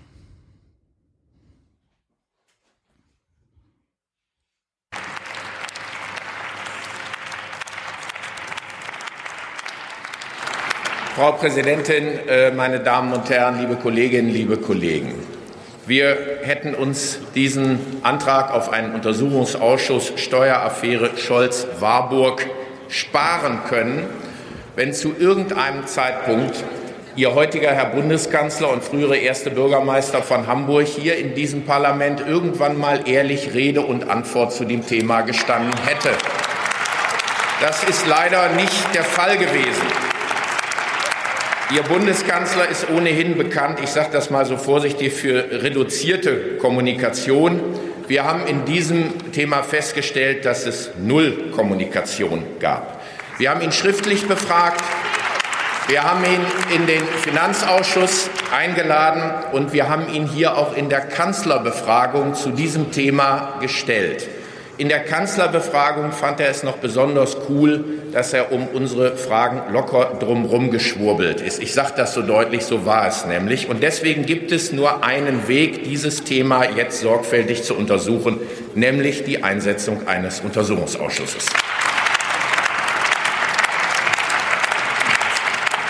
Der heutige Bundeskanzler hat damals selber gesagt, die Cum-Ex-Geschäfte waren eine Riesenschweinerei. Ihm sei völlig schleierhaft, wie man das je habe für legal halten können. Gleichzeitig war Hamburg unter der politischen Verantwortung von Olaf Scholz 2016 das einzige Bundesland in dieser Republik, das einzige von 16 Bundesländern, das diese zu Unrecht erstatteten Steuergelder von der Warburg Bank nicht zurückgefordert hat. Ich sage es nochmal, das einzige der Bundesländer. Und wir werden in diesem äh, Zusammenhang fragen, wer ist dafür in Hamburg politisch verantwortlich gewesen, dass diese Gelder nicht zurückverlangt wurden. Sie sagen immer wieder, wenn wir über dieses Thema diskutieren, es sei ja bisher nichts rausgekommen, es hätte sich nichts ergeben. Tatsächlich ist der Tatort mittlerweile übersät mit Indizien, mit Spuren, die alle darauf hindeuten, dass in diesem Fall politische Einflussnahme auf die konkrete Entscheidung stattgefunden hat. Erst gab es in der Hamburger Behörde die Rechtsauffassung, die Gelder mussten zurückgefordert werden. Dann gab es eine ganze Reihe von Gesprächen mit den Chefs der Bank, mit Politikern der Sozialdemokraten in Hamburg. Man kann sie fast gar nicht alle aufzählen. Und zum Schluss eben auch Gespräche mit Bürgermeister Olaf Scholz. Unmittelbar nach diesen Gesprächen hat dann die Behörde in Hamburg ihre Rechtsauffassung geändert. Und an dem Tag, als man in der Behörde eine andere Entscheidung getroffen hat, hat die zuständige Finanzbeamtin eine private WhatsApp-Nachricht an ihre Freundin geschickt und hat geschrieben, ein teuflischer Plan ist heute aufgegangen. Wir können uns alle überlegen, was ein ordnungsgemäßer Verwaltungsvollzug ist. Aber wenn ich Beamtin bin und will irgendwie eine ordnungsgemäße Verwaltungsentscheidung beschreiben, dann würde ich das nicht teuflischer Plan nennen. lustig, muss ich wirklich sagen. Also der Mittelberg hat so ein bisschen so einen ganz trockenen Humor, äh, wie er das hier vorträgt. Äh, äh, und also ja, bisher alles richtig, genau richtig wiedergegeben, ja. Äh, wenn man sich die Zeitbezüge an, äh, anguckt, wird's noch krasser. Ja, also äh, Anfang Oktober das erste Treffen, ähm, da gibt's noch einen Wirtschaftsreferenten, der Olaf Scholz vorbereitet, eine Stunde lang trifft er sich mit Olearius. Äh, der Wirtschaftsreferent hat ihm schon aufgeschrieben, dass es natürlich äh, schon gegen Olearius ermittelt wird, dass die Banker nur kommen wegen dieses Cum-Ex-Verfahrens. Und wer hat das Treffen eingeläutet oder eingestielt? Das ist natürlich, ne, so einen Termin kriegen die nicht einfach so. Das war Olaf Scholz, äh, alter SPD-Kollege Alfons Pawelczyk und Johannes Kahrs, damals noch Bundestagsabgeordneter und eben aus dem Bezirk Hamburg-Mitte der später auch 38.000 Euro an Spenden für seinen äh, Bezirk bekommen soll, über verschiedene Beteiligungen der Warburg Bank.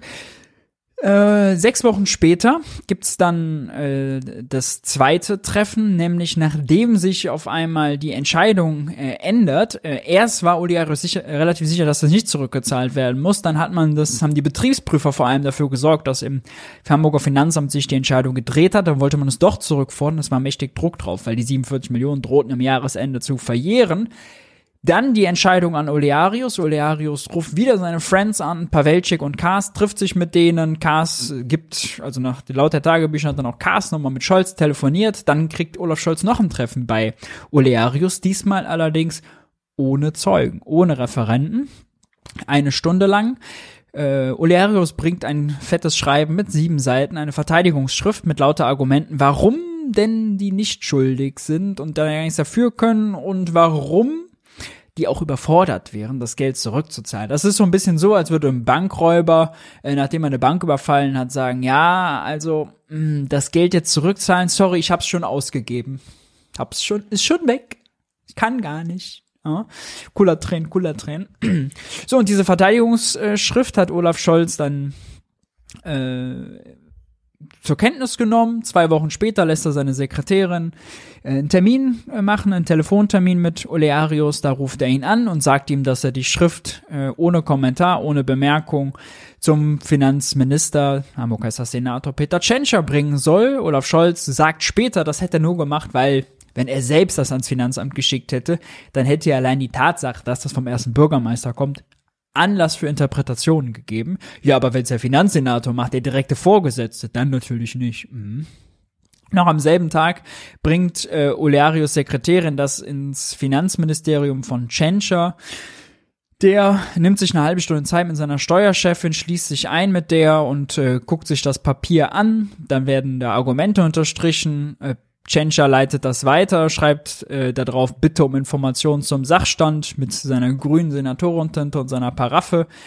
Das lässt er dann persönlich bringen zum Vorgesetzten, Leiter der Steuerabteilung, äh, was, äh, Abteilungsleiter, genau, im Finanzamt, ähm, der Leiter der, äh, der Vorgesetzte der Finanzbeamtin, lässt das äh, ihm persönlich überbringen, der leitet es unter an die Finanzbeamtin. Und alle in diesem Prozess wussten schon, dass eine Kopie davon schon Tage vorher der Finanzbeamtin selber zugestellt wurde.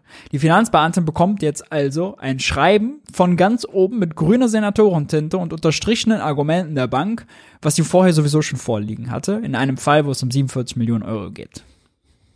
Nur mal so zur Brisanz.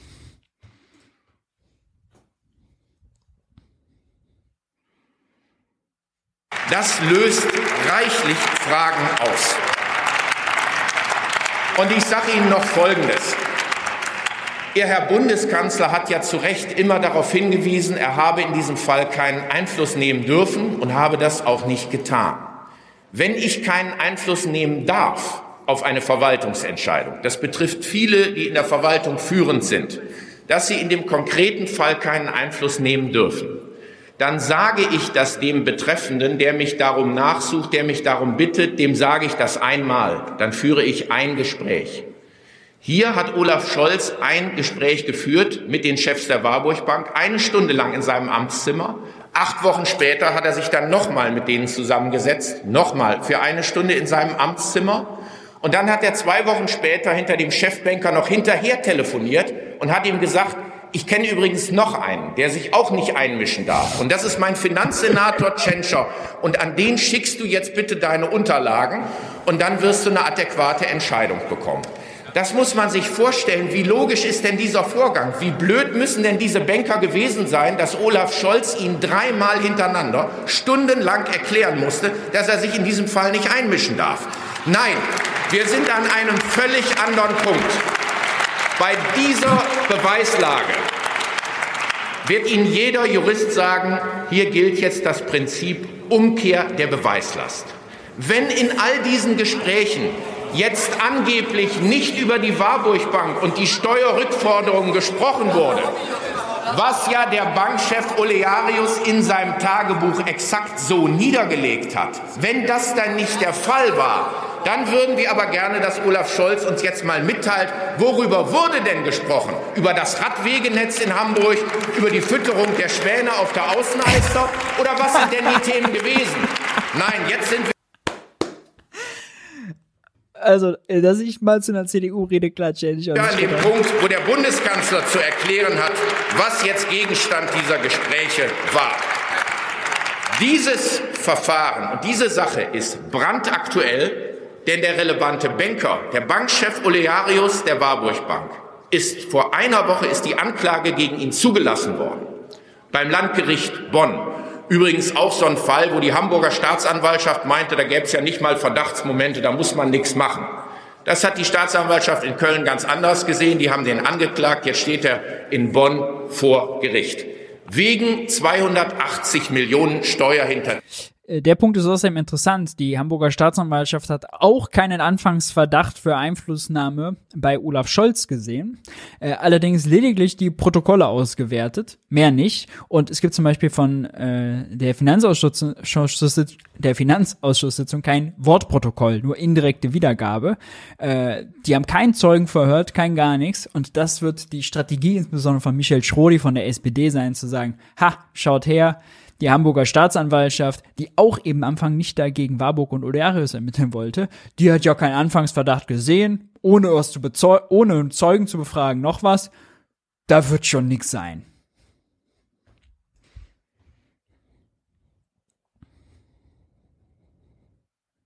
Erziehung. Um diesen Fall geht es und um die Frage, ob auf diesen Fall, auf diesen Sachverhalt auch politisch Einfluss genommen würde. Und das wird der Kern der Klärung des Untersuchungsausschusses sein. Herzlichen Dank.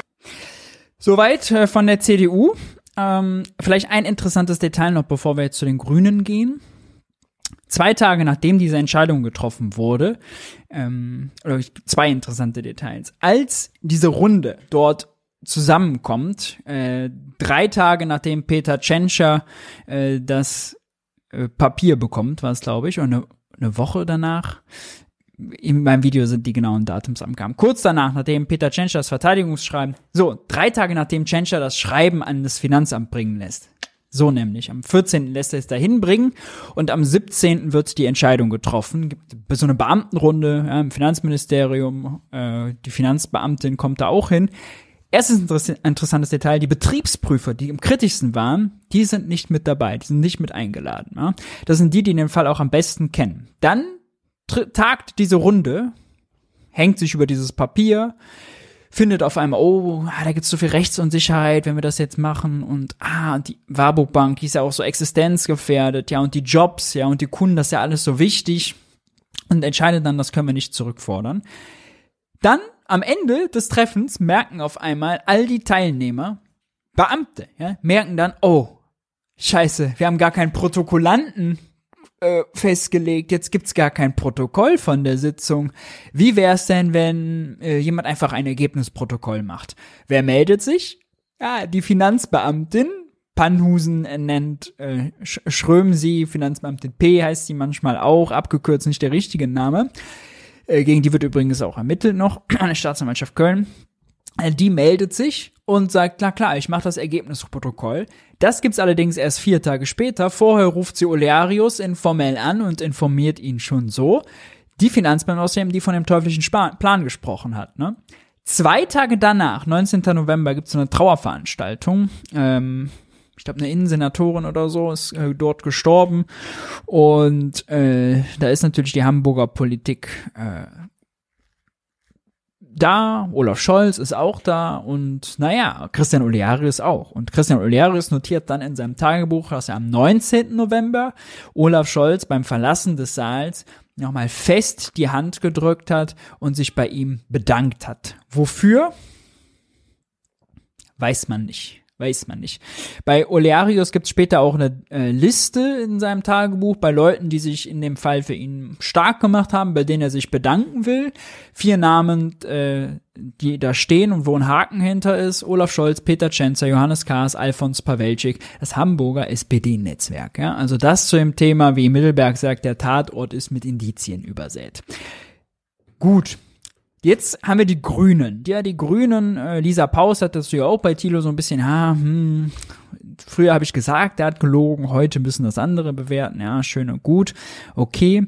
Die Grünen haben eine ziemlich problematische Rolle, die sind jetzt natürlich Teil der Regierung. Ähm, hier spricht Lisa Paus, äh, Lisa Paus sage ich schon, Katharina Beck ist die finanzpolitische Sprecherin von den Grünen. Die ist also nur Teil der Fraktion, ne? die sitzt jetzt nicht irgendwie da mit im Kanzleramt, äh, wenn die da Runden haben am Kabinettstisch oder sonst was, ja, sondern äh, ist quasi außen vor. Und ihre Strategie wird hier, glaube ich, ziemlich gut deutlich, allerdings von der CDU äh, mächtig durchkreuzt. Wir hören mal. Allen Umständen untersuchen und aufklären ist daher extrem wichtig, auch für den gesellschaftlichen Zusammenhalt. Der Untersuchungsausschuss 2016 hier im Bundestag hat dazu einen wichtigen Beitrag geleistet und das war gut so. Ach ja, und übrigens zur Vollständigkeit, weil es gerade im Chat geschrieben wurde, genau, Johannes Kahrs ist der Abgeordnete, der erstens äh, Spenden für seinen Bezirk bekommen hat, 38.000, 13.000 davon, so kann man den äh, Tagebucheinträgen von Olearius entnehmen, äh, hat er sich bei ihm quasi erbettelt, weil er im Bundestagswahlkampf für 26.000 Euro Spende abgesprungen ist und Olearius bei sich notiert, dass er die Hälfte übernimmt. Mhm. Äh, Kars ist äh, jemand, der Ende 2016, nachdem also eigentlich klar ist, es wird nicht zurückgefordert, zu einem Lunch eingeladen wird, gemeinsam mit Alfons Pawelczyk, bei dem Olearius sich bedanken will und neue Tipps will. Und äh, ja, Johannes Kars ist derjenige, in dessen Bankschließfach 214.000 Euro gefunden wurde im August 22.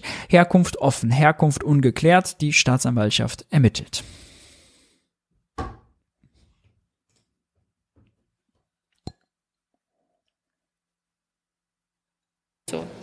Nun zu Ihrem Antrag noch einmal, liebe Unionsfraktionen.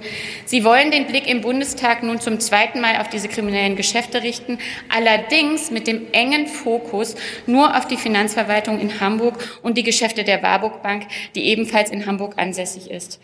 Als Abgeordnete aus Hamburg liegt mir wirklich viel daran, dass mögliche kriminelle Machenschaften lückenlos aufgeklärt werden.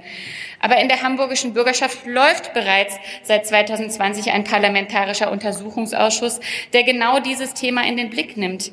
Der Einsetzungsantrag von Ein Feierabendparlament in Hamburg damals enthält fast deckungsgleich die Fragestellungen, die Sie jetzt hier im Bundestag erneut aufwerfen möchten. Im Untersuchungsausschuss in Hamburg wurden die für die relevanten Akten auch von der Staatsanwaltschaft in Köln durchgearbeitet und alle an der Entscheidung beteiligten Personen befragt, fast alle sogar zweimal. Ja, Olaf Scholz zum Beispiel ganz zu Beginn, äh, noch im April. Allerdings gab es dann noch gar keine Akteneinsicht für die Abgeordneten, mussten also alle aus der Hüfte schießen. Olaf Scholz hatte ein einfaches Spiel. Und auch die Mitglieder des Finanzausschusses der letzten Wahlperiode werden sich an Besuche im Untersuchungsausschuss in Hamburg in den letzten Wochen gut erinnern. Die umfassenden Untersuchungen in Hamburg sind auf der Zielgrabe. Die relevante Frage ist, welchen Erkenntnisgewinn durch den von Ihnen vorgeschlagenen inhaltlichen Fokus auf die Hamburger Vorfälle ein Untersuchungsausschuss hier im Bundestag darüber hinaus leisten soll. Frau Kollegin, möchten Sie eine Zwischenfrage von Herrn Haut zulassen? Ich lasse eine Zwischenfrage von Herrn Hauer selbstverständlich. Also, äh, Katharina Beck äh, spricht sowieso immer so ein bisschen so, äh, als würde sie da eine Vorlesung halten, ja? äh, liest auch sehr häufig ab und fährt jetzt hier die Strategie, ist jetzt ziemlich offensichtlich. Ja, man muss das natürlich aufklären, aber wir sollten da viel mehr noch da reinpacken, nicht das Gleiche. Und in Hamburg wird sowieso schon untersucht, ja, und alles nicht so wild, ja. Aber dann hat jemand aus der CDU Matthias Sauer, ein Einwand.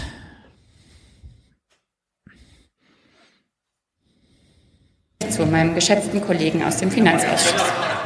Also unter diesen Umständen, das wird jetzt bestimmt sehr freundlich.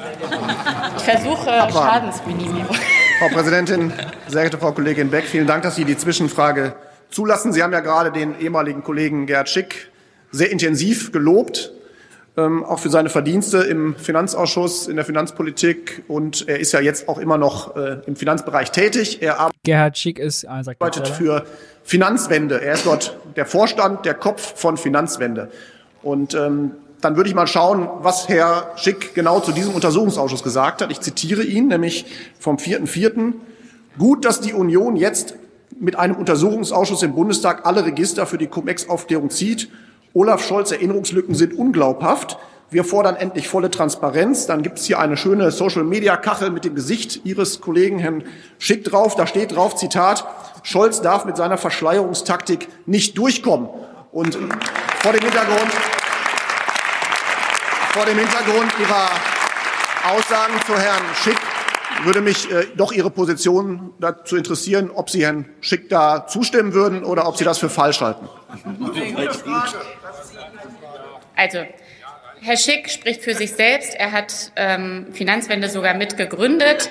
Und Ablenkung, Ablenkung, Ablenkung. Oh, was sage ich jetzt, was sage ich jetzt, was sage ich jetzt? Natürlich bin ich, und das führe ich hier ja auch aus, extrem doll für Aufklärung.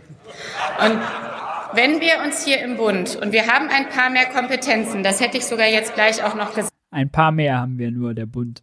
Sagt, als in Hamburg. Das stimmt ja. Ja, nur ich möchte gern die Chance ergreifen, wenn ein PUA kommt, und Sie haben ja nun mal über ein Viertel der Abgeordneten, dass wir dann die relevanten Fragestellungen, die sonst noch offen sind, auch noch mit abdecken.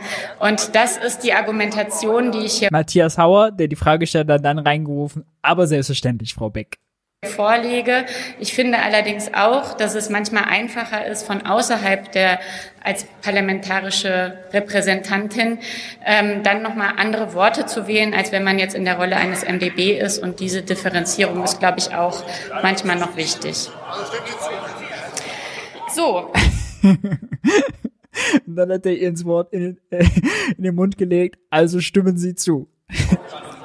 Ich hoffe, die Frage ist beantwortet. Das muss man dann immer noch fragen. Meine erste Zwischenfrage nach eineinhalb Jahren, aber vielen Dank, Herr Hauer.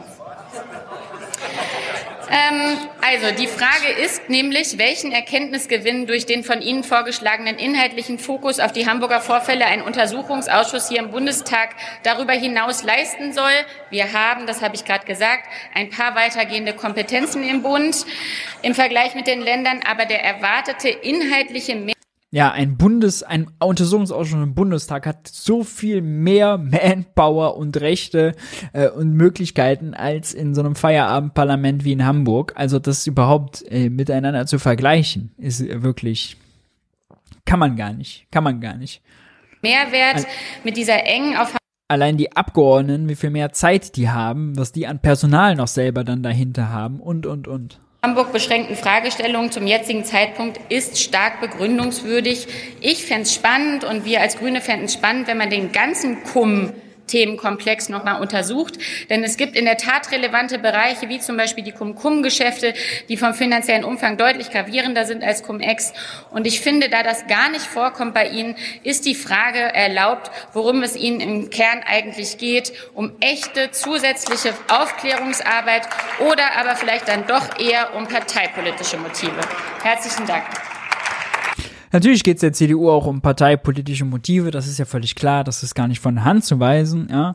Äh, aber ja, äh, wir nehmen zur Kenntnis, da wurde sich rausgeredet, man hat das am Ende nochmal breiter gemacht. Ja, die Cum-Cum-Geschäfte zu untersuchen wäre auch interessant, gehört allerdings nicht zum Thema Warburg-Affäre. Das ist Cum-Ex im Allgemeinen oder Steuer, äh, Betrüger im All Betrü äh, Betrügereien im Allgemeinen, ja. Alles schön und gut. Je größer und je weiter der Auftrag, desto weniger Gefahr für Olaf Scholz. Die Grünen haben sich also ganz klar hier vor Olaf Scholz gestellt. Die SPD wird's freuen. Und für die SPD geredet hat äh, unter anderem Michael Schrodi, aber eben auch Heiligenstedt, Frauke heißt sie, glaube ich, Heiligenstedt. Und äh, das ist eine sehr bemerkenswerte Rede, denn hier müssen wir gleich nochmal auf Matthias Döpfner zu sprechen kommen. Äh, wir gehen rein. Sehr geehrte Frau Präsidentin, sehr geehrte Kolleginnen und Kollegen, meine sehr verehrten Damen und Herren! Wir alle wissen, Untersuchungsausschüsse sind das schärfste Schwert der Opposition. Das Grundgesetz ermöglicht dem Parlament die Einrichtung von Untersuchungsausschüssen. Damit sind diese Instrumente parlamentarischer Kontrolle in einem sehr hohen Rang abgesichert. Gerade weil diese Instrumente aber so hart und auch wichtig sind, ist es auch Aufgabe von Fraktionen und Abgeordneten, sehr sorgsam mit der Auswahl der Mittel und der Entscheidung für einen Untersuchungsausschuss umzugehen. Meine sehr verehrten Damen und Herren, ich nenne da mal ein Beispiel, dass zum Beispiel die AfD inflationär Untersuchungsausschüsse beantragt, erst gestern wieder zum Corona. Äh, es ist außerdem jetzt hier wieder sogenanntes Derailing, ne? Völlig klar, man kommt von dem eigentlichen Argument komplett ab, bächt die AfD, da kriegt man immer ein bisschen Zuspruch für, äh, dafür, dass die irgendwie diese, An diese Anträge für Untersuchungsausschüsse inflationär nutzen. Da kann jeder klatschen und äh, diskreditiert damit eigentlich den Antrag der CDU. Ja, rhetorisch geschickt. Corona-Fragen geschenkt. Das sind wir von dieser Fraktion rechts außen nicht anders gewohnt. Aber, sehr geehrter Herr Merz, er ist nun mal nicht mehr da, aber ich hätte Ihnen gerne die Frage gestellt, von Ihnen und Ihrer Fraktion hätte ich doch etwas deutlich mehr erwartet. Sieht so die von Ihnen angekündigte konstruktive Oppositionsarbeit aus? Sieht die Arbeit so aus, wenn ich das anschaue angesichts der Punkte, die schon längst durchgearbeitet sind. Was ist nicht schon alles geschehen? Meine Kollegen haben das ausgeführt, um die Cum-Ex-Geschäfte der Warburg-Brand aufzuklären.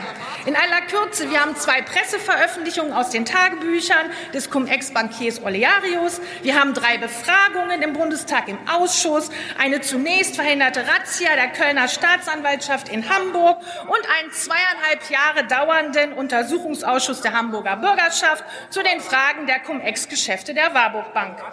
Ergebnisse aller Untersuchungen bis jetzt, sehr geehrter Herr Mittelberg, äh, der Abschlussbericht wird natürlich noch erstellt werden. Da war nichts. Da ist nichts und da wird auch nie etwas sein, meine sehr verehrten Damen und Herren.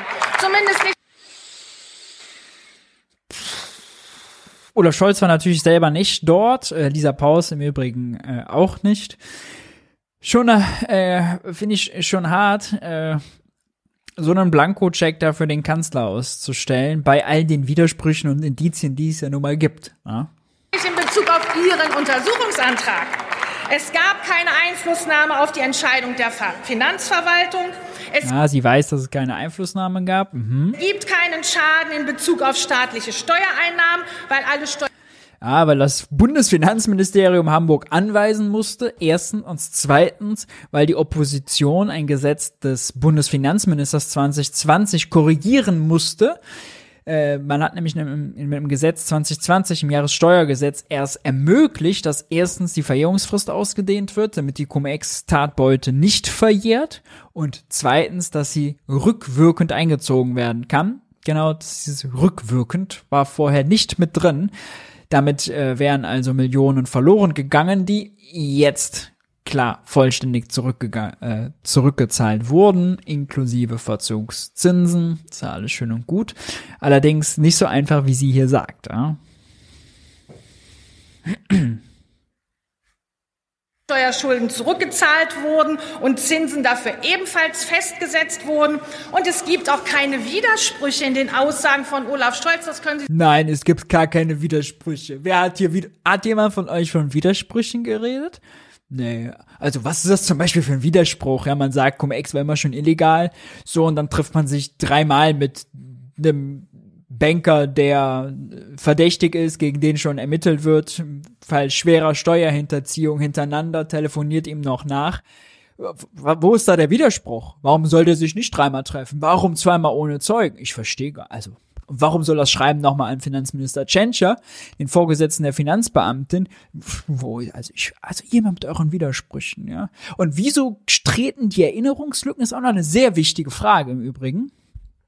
Warum treten die Erinnerungslücken eigentlich erst ab September 2020 auf, als äh, Investigativjournalisten Treffen Nummer eins und zwei enthüllen, denn als im März und im Juli Olaf Scholz im Finanzausschuss befragt wurde, war nur das Treffen 2017 das letzte bekannt. Und da hat Olaf Scholz immer gesagt, äh, er hat dem nichts hinzuzufügen, äh, vorher gab es keine Treffen, ja, auch seine SPD-Kollegin, habe ich eben erklärt, hat dann noch vor Panorama gesagt, hey, also 2016 hat er sich nicht getroffen. Und schwupps, dann einmal kommt raus, die haben sich doch getroffen und es gab das Telefonat. Olaf Scholz ärgert sich, dass dieses Tagebuch festgestellt äh, wird, dass die Ermittler das finden und auswerten. Und dann auf einmal, oh, jetzt plötzlich drrr, Amnesie, alles weg, ja, alles tschuh, verschwunden. Vorher konnte er sich sogar noch, und das ist eben der Haupt, auch einer der großen Widersprüche, an das Treffen 2017 erinnern. Ja, hat gesagt, er hat sich nur die Sachen angehört, ja, über was sie so gesprochen haben, hat sich aber nicht zu eigen gemacht und er wisse sicher, dass er keinen Einfluss genommen hat. Ja. Wenn er das so sicher weiß, warum im März und im Juni noch, im Juli noch wusste, warum dann in der Befragung im September nicht mehr? Und warum dann äh, vor dem Hamburger Untersuchungsausschuss nicht mehr. Ja, Im äh, August war das, im Sommerloch 2020, war er nochmal im Hamburger Untersuchungsausschuss und da hat ihn äh, Norbert Hackbusch von der Hamburger Linksfraktion darauf angesprochen. Ja, da gab es nämlich einen Leak von der von dem Protokoll, äh, das zeigt, dass Olaf Scholz eben die Treffen verschwiegen hat, ja, und dass er sagt, dass er sich an das Treffen 2017 erinnern kann. Und dann äh, fragt der Abgeordnete so nach dem Motto, äh, ja, Herr Scholz, also äh, wie, wieso haben Sie das denn damals nicht gemacht? Und dann hat sagt Olaf Scholz, weiß ich gar nicht, ob ich das gemacht habe. Müsste ich die Protokolle sehen. Weiß allerdings, dass der Fragende äh, die Protokolle gar nicht haben kann, weil er die nicht haben darf. Dann verweist Hackbusch auf die Presseberichte und dann sagt Olaf Scholz mit einem scholzigen Grinsen.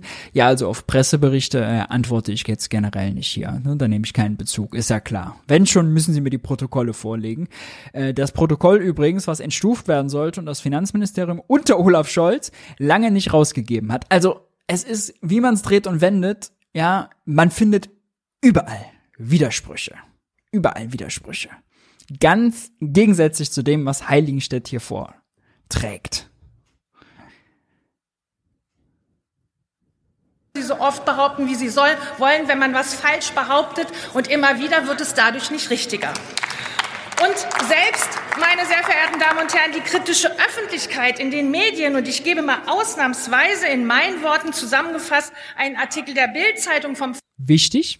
14. April 2023 wieder.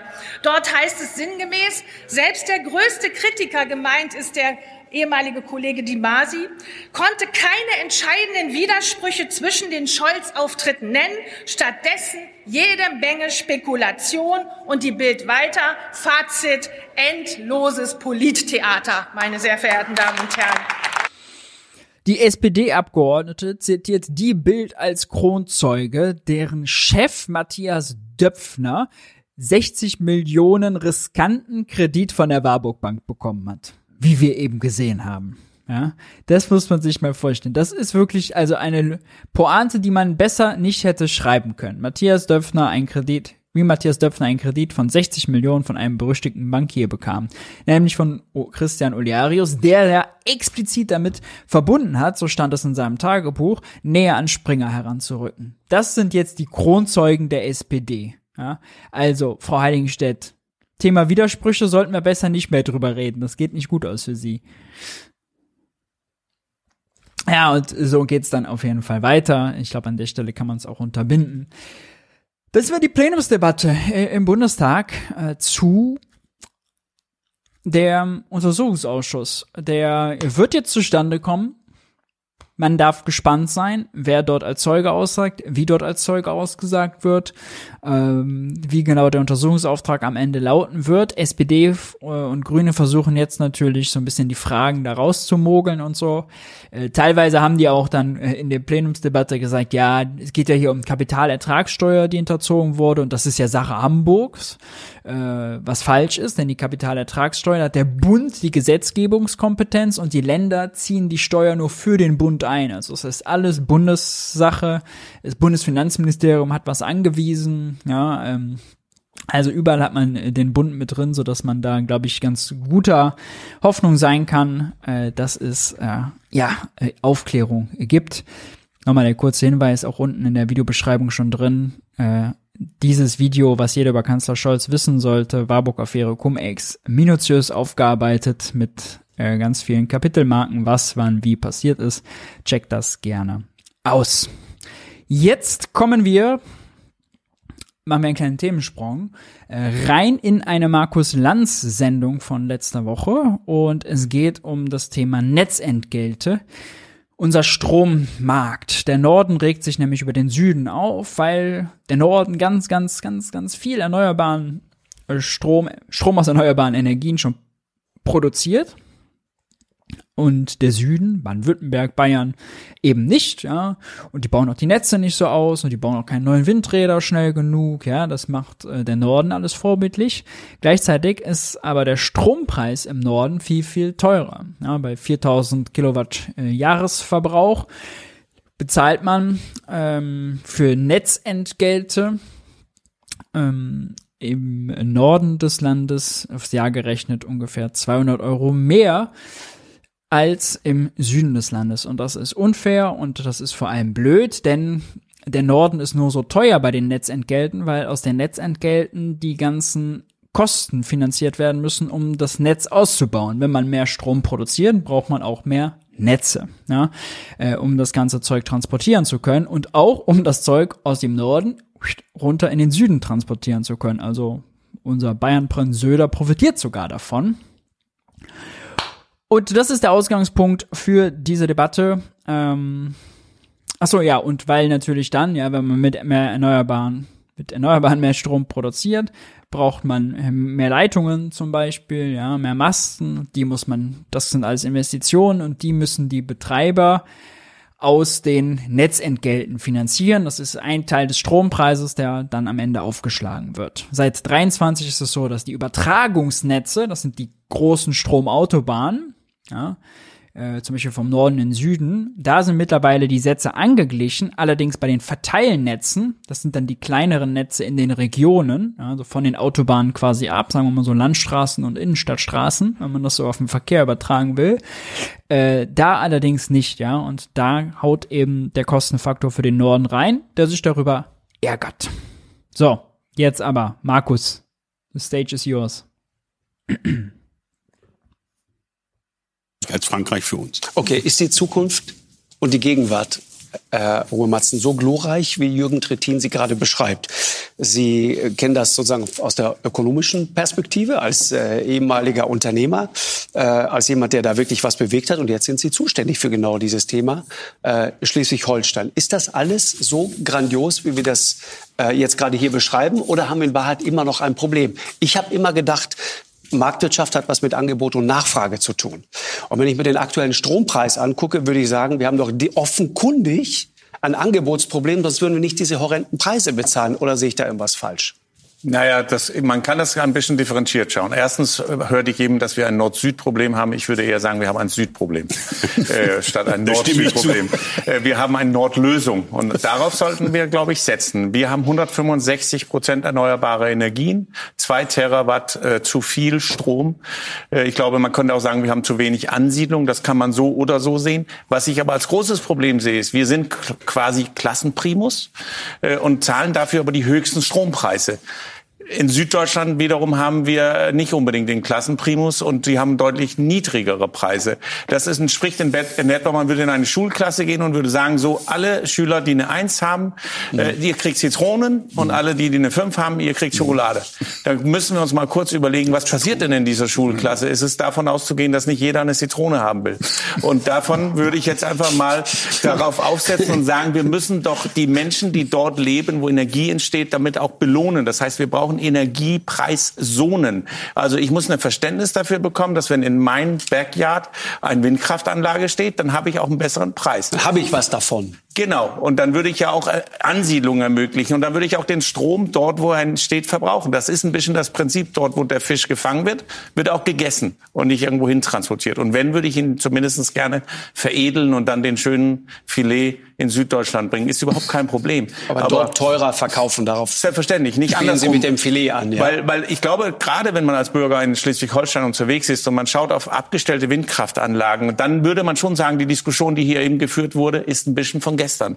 Und wir sollten ein bisschen mehr in Richtung morgen schauen. Wie bekommen wir das denn hin, dass wir mehr erneuerbare Energien haben? Doch indem der Preiswerte mhm. der Windkraftenergie ist so preiswert, aber wird so teuer bei uns bezahlt, das kann ich weder die Menschen, die dort leben, erklären und auch nicht die Wirtschaft. Und ich will natürlich Ansiedlungen bei mir haben. Deswegen mhm. werbe ich ganz stark für, für Preiszonenpolitik.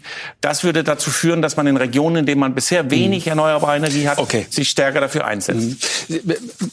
Also würde der Strom im Norden günstiger sein als im Süden und dann wird natürlich energieintensive Industrie sich denken, ah, Moment, wenn wir jetzt in Deutschland neu investieren, dann doch dort, wo wir günstigere Stromkosten haben. Ja, und dann zum Beispiel eher in den Norden gehen. Mecklenburg-Vorpommern zum Beispiel hat ein großes Problem mit Arbeitslosigkeit und Strukturentwicklung. Für die ist die Anbindung an Wasser, an den See und eben die Verfügbarkeit von Energie, von Erneuerbarer eben total der Segen. Ja, die können damit jetzt Industrie zu sich locken. Das bringt dann Jobs, Wohlstand, Steuereinnahmen und so weiter. Und äh, das ist sozusagen die Hoffnung. Es gibt äh, von der EU-Regulierungsbehörde, Acer heißt die, äh, sogar den Vorschlag mal die Idee, Deutschland fünf Preiszonen zu verpassen. Im Moment gibt's nur eine.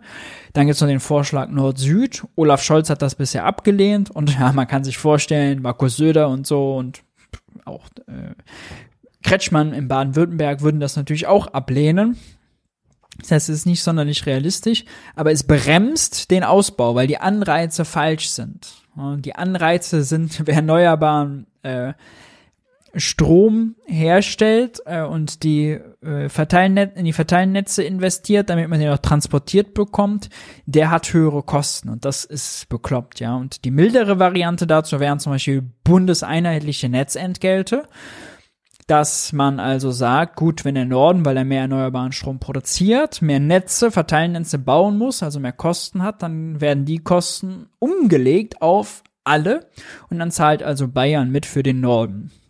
Das wäre immerhin mal etwas. Preiszonen wäre noch eine viel radikalere Variante, weil äh, dann, weil der Strommix im Norden dann anders ist als im Süden, gibt's dann vielleicht, da gibt's sozusagen, sagen wir mal, zwei Börsenpreise und äh, dann wäre der Preis da unterschiedlich. Äh, das wäre noch viel heftiger. Aber irgendwas dazu machen, ja, wäre schon relativ sinnvoll.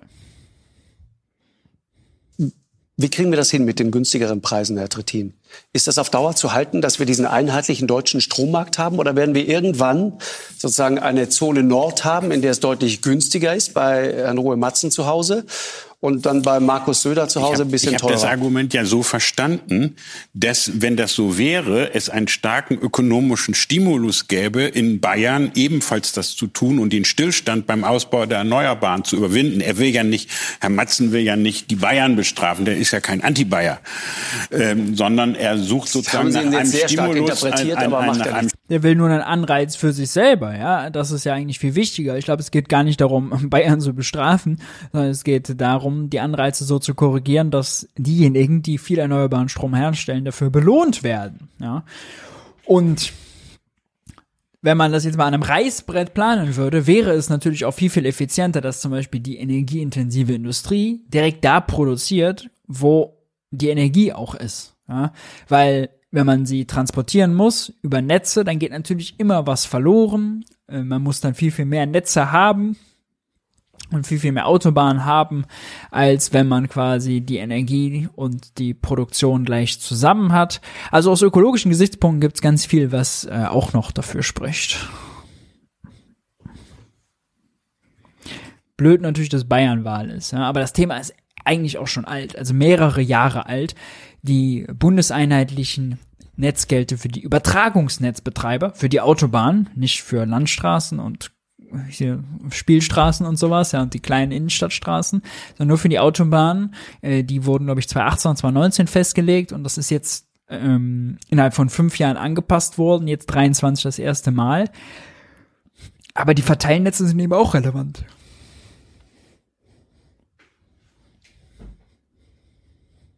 Stimulus, wo auch in Bayern die Ausbaublockade durchbrochen wird. Und wir dahin kommen. Wir müssen uns doch klar machen, wir wollen 2030 80 Prozent unseres Stroms erneuerbar haben. Das sind aber nicht 80 Prozent von den heutigen 100 Prozent. Das ist sehr, sehr viel mehr. Weil wir ein ganzes haben, Land gerade elektrifizieren. Weil, wir, weil ja. wir, wenn wir Mobilität, Wärme, so. Äh, wenn wir Wasserstoff erzeugen wollen, genau. für all das brauchen wir erneuerbaren Strom mhm. und dann müssen wir mehr tun. Und deswegen finde ich die Idee, äh, den Bayern einen kleinen äh, Schubs zu geben, äh, äh, sich da zu mhm. bewegen, äh, viel zielführender als die äh, äh, Föderalisierung mhm. des Atomrechts. Das kann genau, über Atom wurde da äh, zu Anfang äh, gesprochen. Ja, ein sehr, sehr äh, wichtiges Thema. Mm, was viel, viel mehr Aufmerksamkeit verdient hätte. So, ihr Lieben, wir sind, oh, sorry, nee, so schlimm ist es noch nicht, vorbei sind wir noch nicht, ich habe mich nur verdrückt. Wir kommen zu unserer Kategorie Zeit für naive Fragen. Wenn ihr Fragen habt zu den Themen aus der Sendung, zu anderen Themen, die wir nicht in der Sendung hatten, zu Ökonomie, Politik im Allgemeinen, haut die gerne jetzt in den Chat dann äh, suche ich mir die gleich raus und beantworte die. Ansonsten möchte ich zwischenzeitlich mal darauf hinweisen, morgen ist bei Tilo ein super spannendes Interview. Um 19 Uhr kommt nämlich der Mann, der die Ibiza-Affäre ausgelöst hat mit seinem Video und danach im Gefängnis saß. Sehr, sehr spannend ab 19 Uhr hier bei Junge Naiv und all diese Formate, Wirtschaftsbriefing, die Interviews und und und gibt's natürlich nur dank eurer Unterstützung.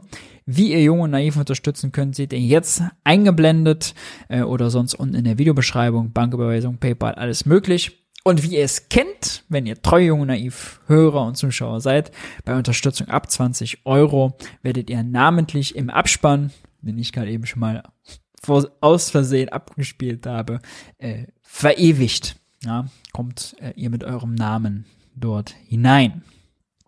Soweit. Ich schau mal, wie es denn äh, um die Fragen bestellt ist. Zack, zack, zack, zack, zack.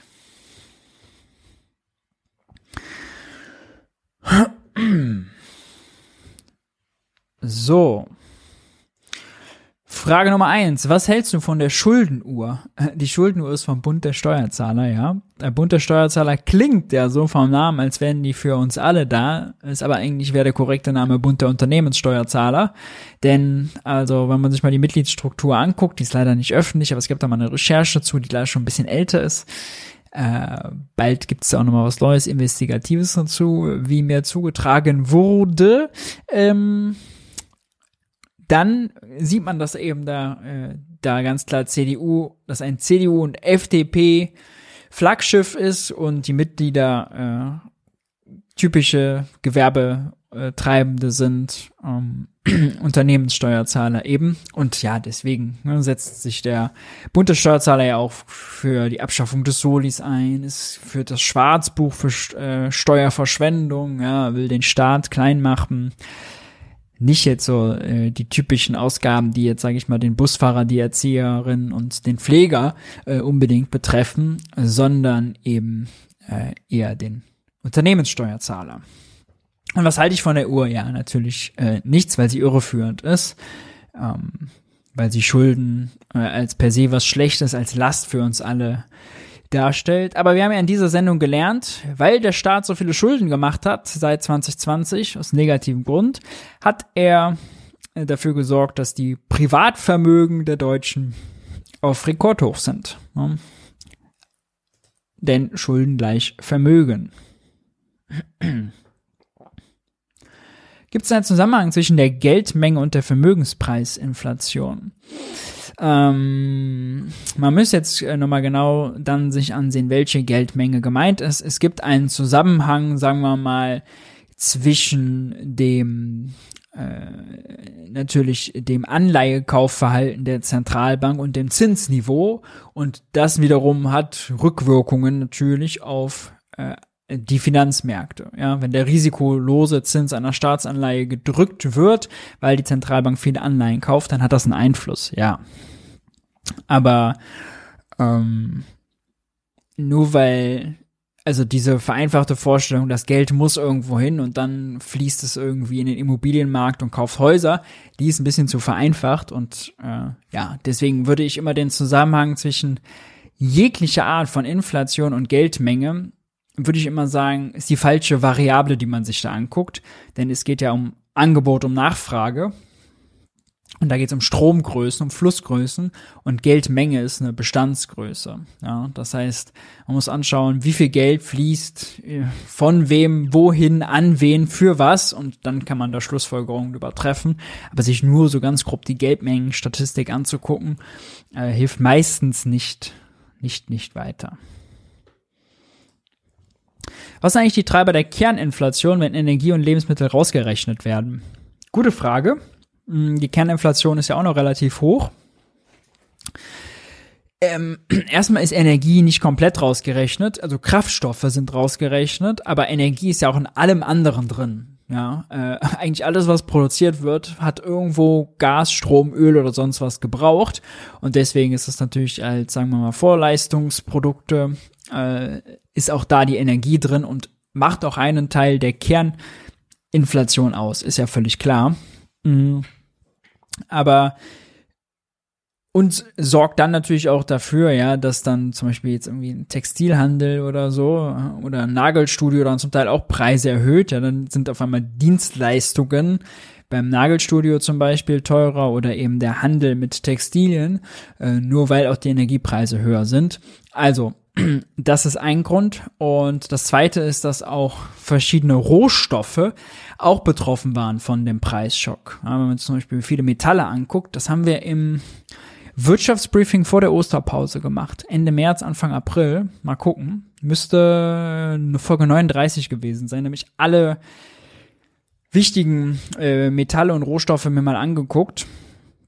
Und ja, und da sieht man eine ziemlich äh, ähnliche Bewegung. Also entweder nach der Pandemie oder nach dem Krieg gab es da einen Preisschock und der wirkt eben da drauf. Ja. Äh, es ist also nicht die Nachfrage und nicht die Löhne, sondern es ist wirklich also äh, ein Preisschock auf der Angebotsseite, der hier entscheidend ist.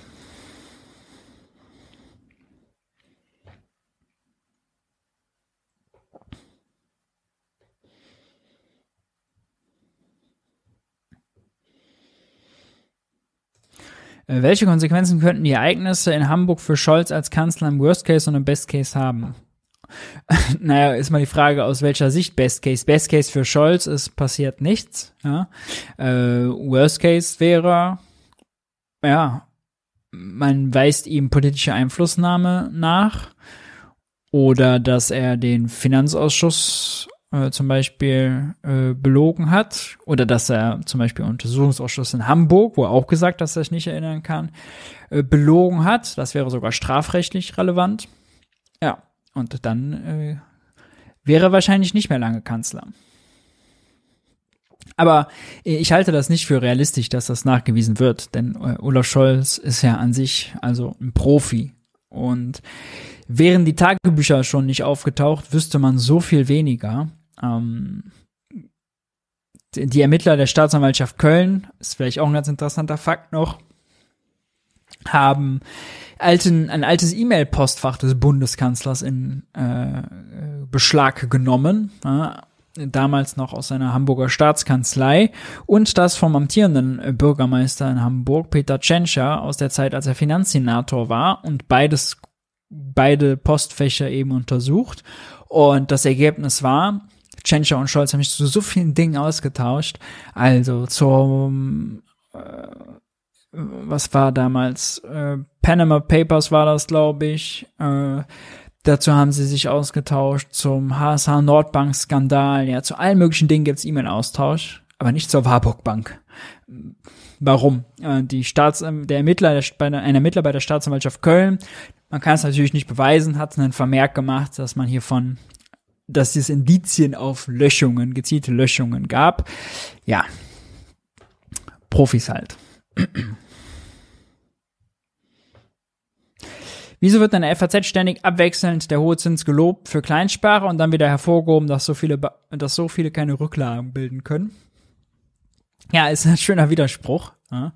Ähm, für die meisten, für die große Mehrheit ist der Zins den es gibt für die Ersparnisse, nicht so relevant wie zum Beispiel ein guter Tarifabschluss, ein guter Lohn, ein guter Sozialstaat, ein Mindestlohn oder sonst was. Äh, das ist viel wichtiger, als ob man auf seine paar Kröten, die man vielleicht sparen kann, 40 Prozent der Deutschen haben kaum nennenswerte Ersparnisse, 60 Prozent der Deutschen können seit den gestiegenen Preisen kaum noch neue Ersparnisse bilden, leben von der Hand in den Mund, wenn man so will geben ihr ganzes Einkommen für den Alltag aus. Äh, für die ist das äh, nicht so relevant. Mm, allerdings würde ich mal sagen, dass der typische FAZ-Leser jetzt nicht unbedingt in diese Kategorie gehört. Äh, und deswegen ähm, fühlt man sich natürlich schön, wenn man den, äh, ist das natürlich ehrenwert, den äh, Leitzins auch für Kleinsparer zu loben, wenn gleich eigentlich Großsparer damit gemeint sind, ja. Äh, oh, jetzt bin ich, jetzt habe ich hier. So, drei Stück machen wir noch. Dum, dum, dum, dum.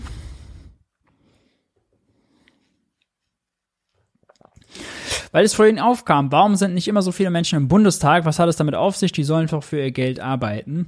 Äh, ja, also im Plenum ist ja gemeint. Die Abgeordneten haben tatsächlich eine Anwesenheitspflicht. Die müssen sich eintragen auch. Und wenn sie nicht da sind, dann müssen sie sich äh, mindestens entschuldigen und triftigen Grund dafür haben. Ähm, wenn sie keinen triftigen Grund haben, Krankheit, äh, weiß nicht, äh, familiäre Angelegenheit oder sonst was, ja, wie auch jeder andere Arbeitgeber, Arbeitnehmer das auch hat, äh, dann kriegen sie tatsächlich äh, Zulagen gekürzt, kostet die also Geld. Die sind nicht immer im Plenum, weil nicht jedes Thema ja deren Thema ist. Ja, also wenn jetzt ein Abgeordneter aus dem Finanzausschuss zum Beispiel und da geht es irgendwie um Thema um Sudan, äh, wo dann auch nicht abgestimmt wird, ja, wo einfach die Fraktion abstimmt und nicht der Abgeordnete äh, selbst dann und nicht namentlich abstimmen muss, dann äh, ist man verbringen viele die Zeit äh, anders äh, mit Pressearbeit oder im Büro oder sonst wie, ähm, um sich eben auf die eigenen Sachen vorzubereiten. Es gibt da so eine gewisse Arbeitsteilung, ja, nicht jeder Abgeordnete macht dasselbe. Äh, und so kann man das, so kann man das sicher erklären. Und teilweise, man unterschätzt es auch, wie lang diese Sitzungen gehen, ja, also die Donnerstags geht's morgens um neun los und geht's unter Umständen bis abends um zwölf, ja, ähm, 15 Stunden lang dass alle Abgeordneten bei jedem Thema da wären, wenn es nicht gerade Themen sind, die die Nation bewegen. Ja, kann man unterschiedlicher Meinung sein, aber das ist die, sagen wir mal, das ist die Erklärung dafür, ja. Naive Frage, was sagst du zu Lindners katastrophalen Sparplänen für die EU? Ich halte sie für sehr gefährlich. Falls er sich durchsetzt, könnte sie zu mehr Brexits führen. Ja, völlig richtig. Ähm, die EU-Schuldenregeln sind ja ausgesetzt derzeit noch. Äh, die wurden seit der Pandemie wurden die ausgesetzt, weil die sind einfach realitätsfern gewesen. Wenn sie so wiederkommen, dann gibt's Kürzungsdruck in den Ländern, die dringend investieren müssen, zum Beispiel Italien. Und äh, ja, das wird die Eurozone und die EU eher äh, unattraktiver machen für diese Länder und die eher daraus drücken. Und ob das das ist, was man jetzt braucht, glaube ich nicht.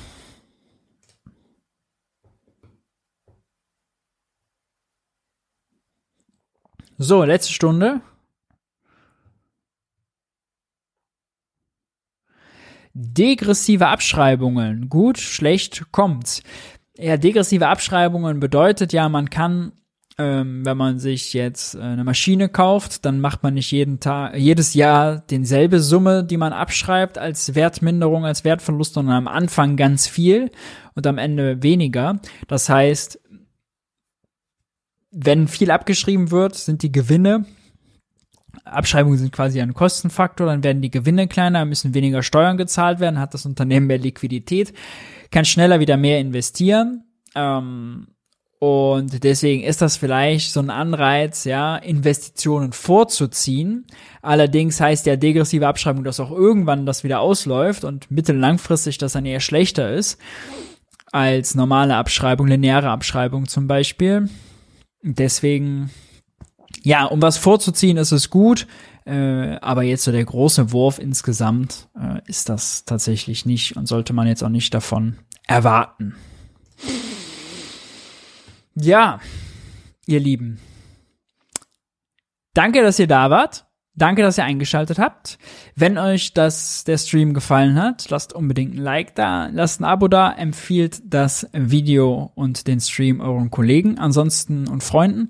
Ansonsten hoffe ich, wenn ihr, dass ihr nächste Woche wieder einschaltet. Wer Jung und Naiv im letzten Monat unterstützt habt, seht ihr gleich im Abspann. Wenn ihr das auch machen wollt, die Infos sind dazu unten in der Videobeschreibung oder gleich eingeblendet. Wir sehen uns nächste Woche. Macht's gut. Ciao, ciao.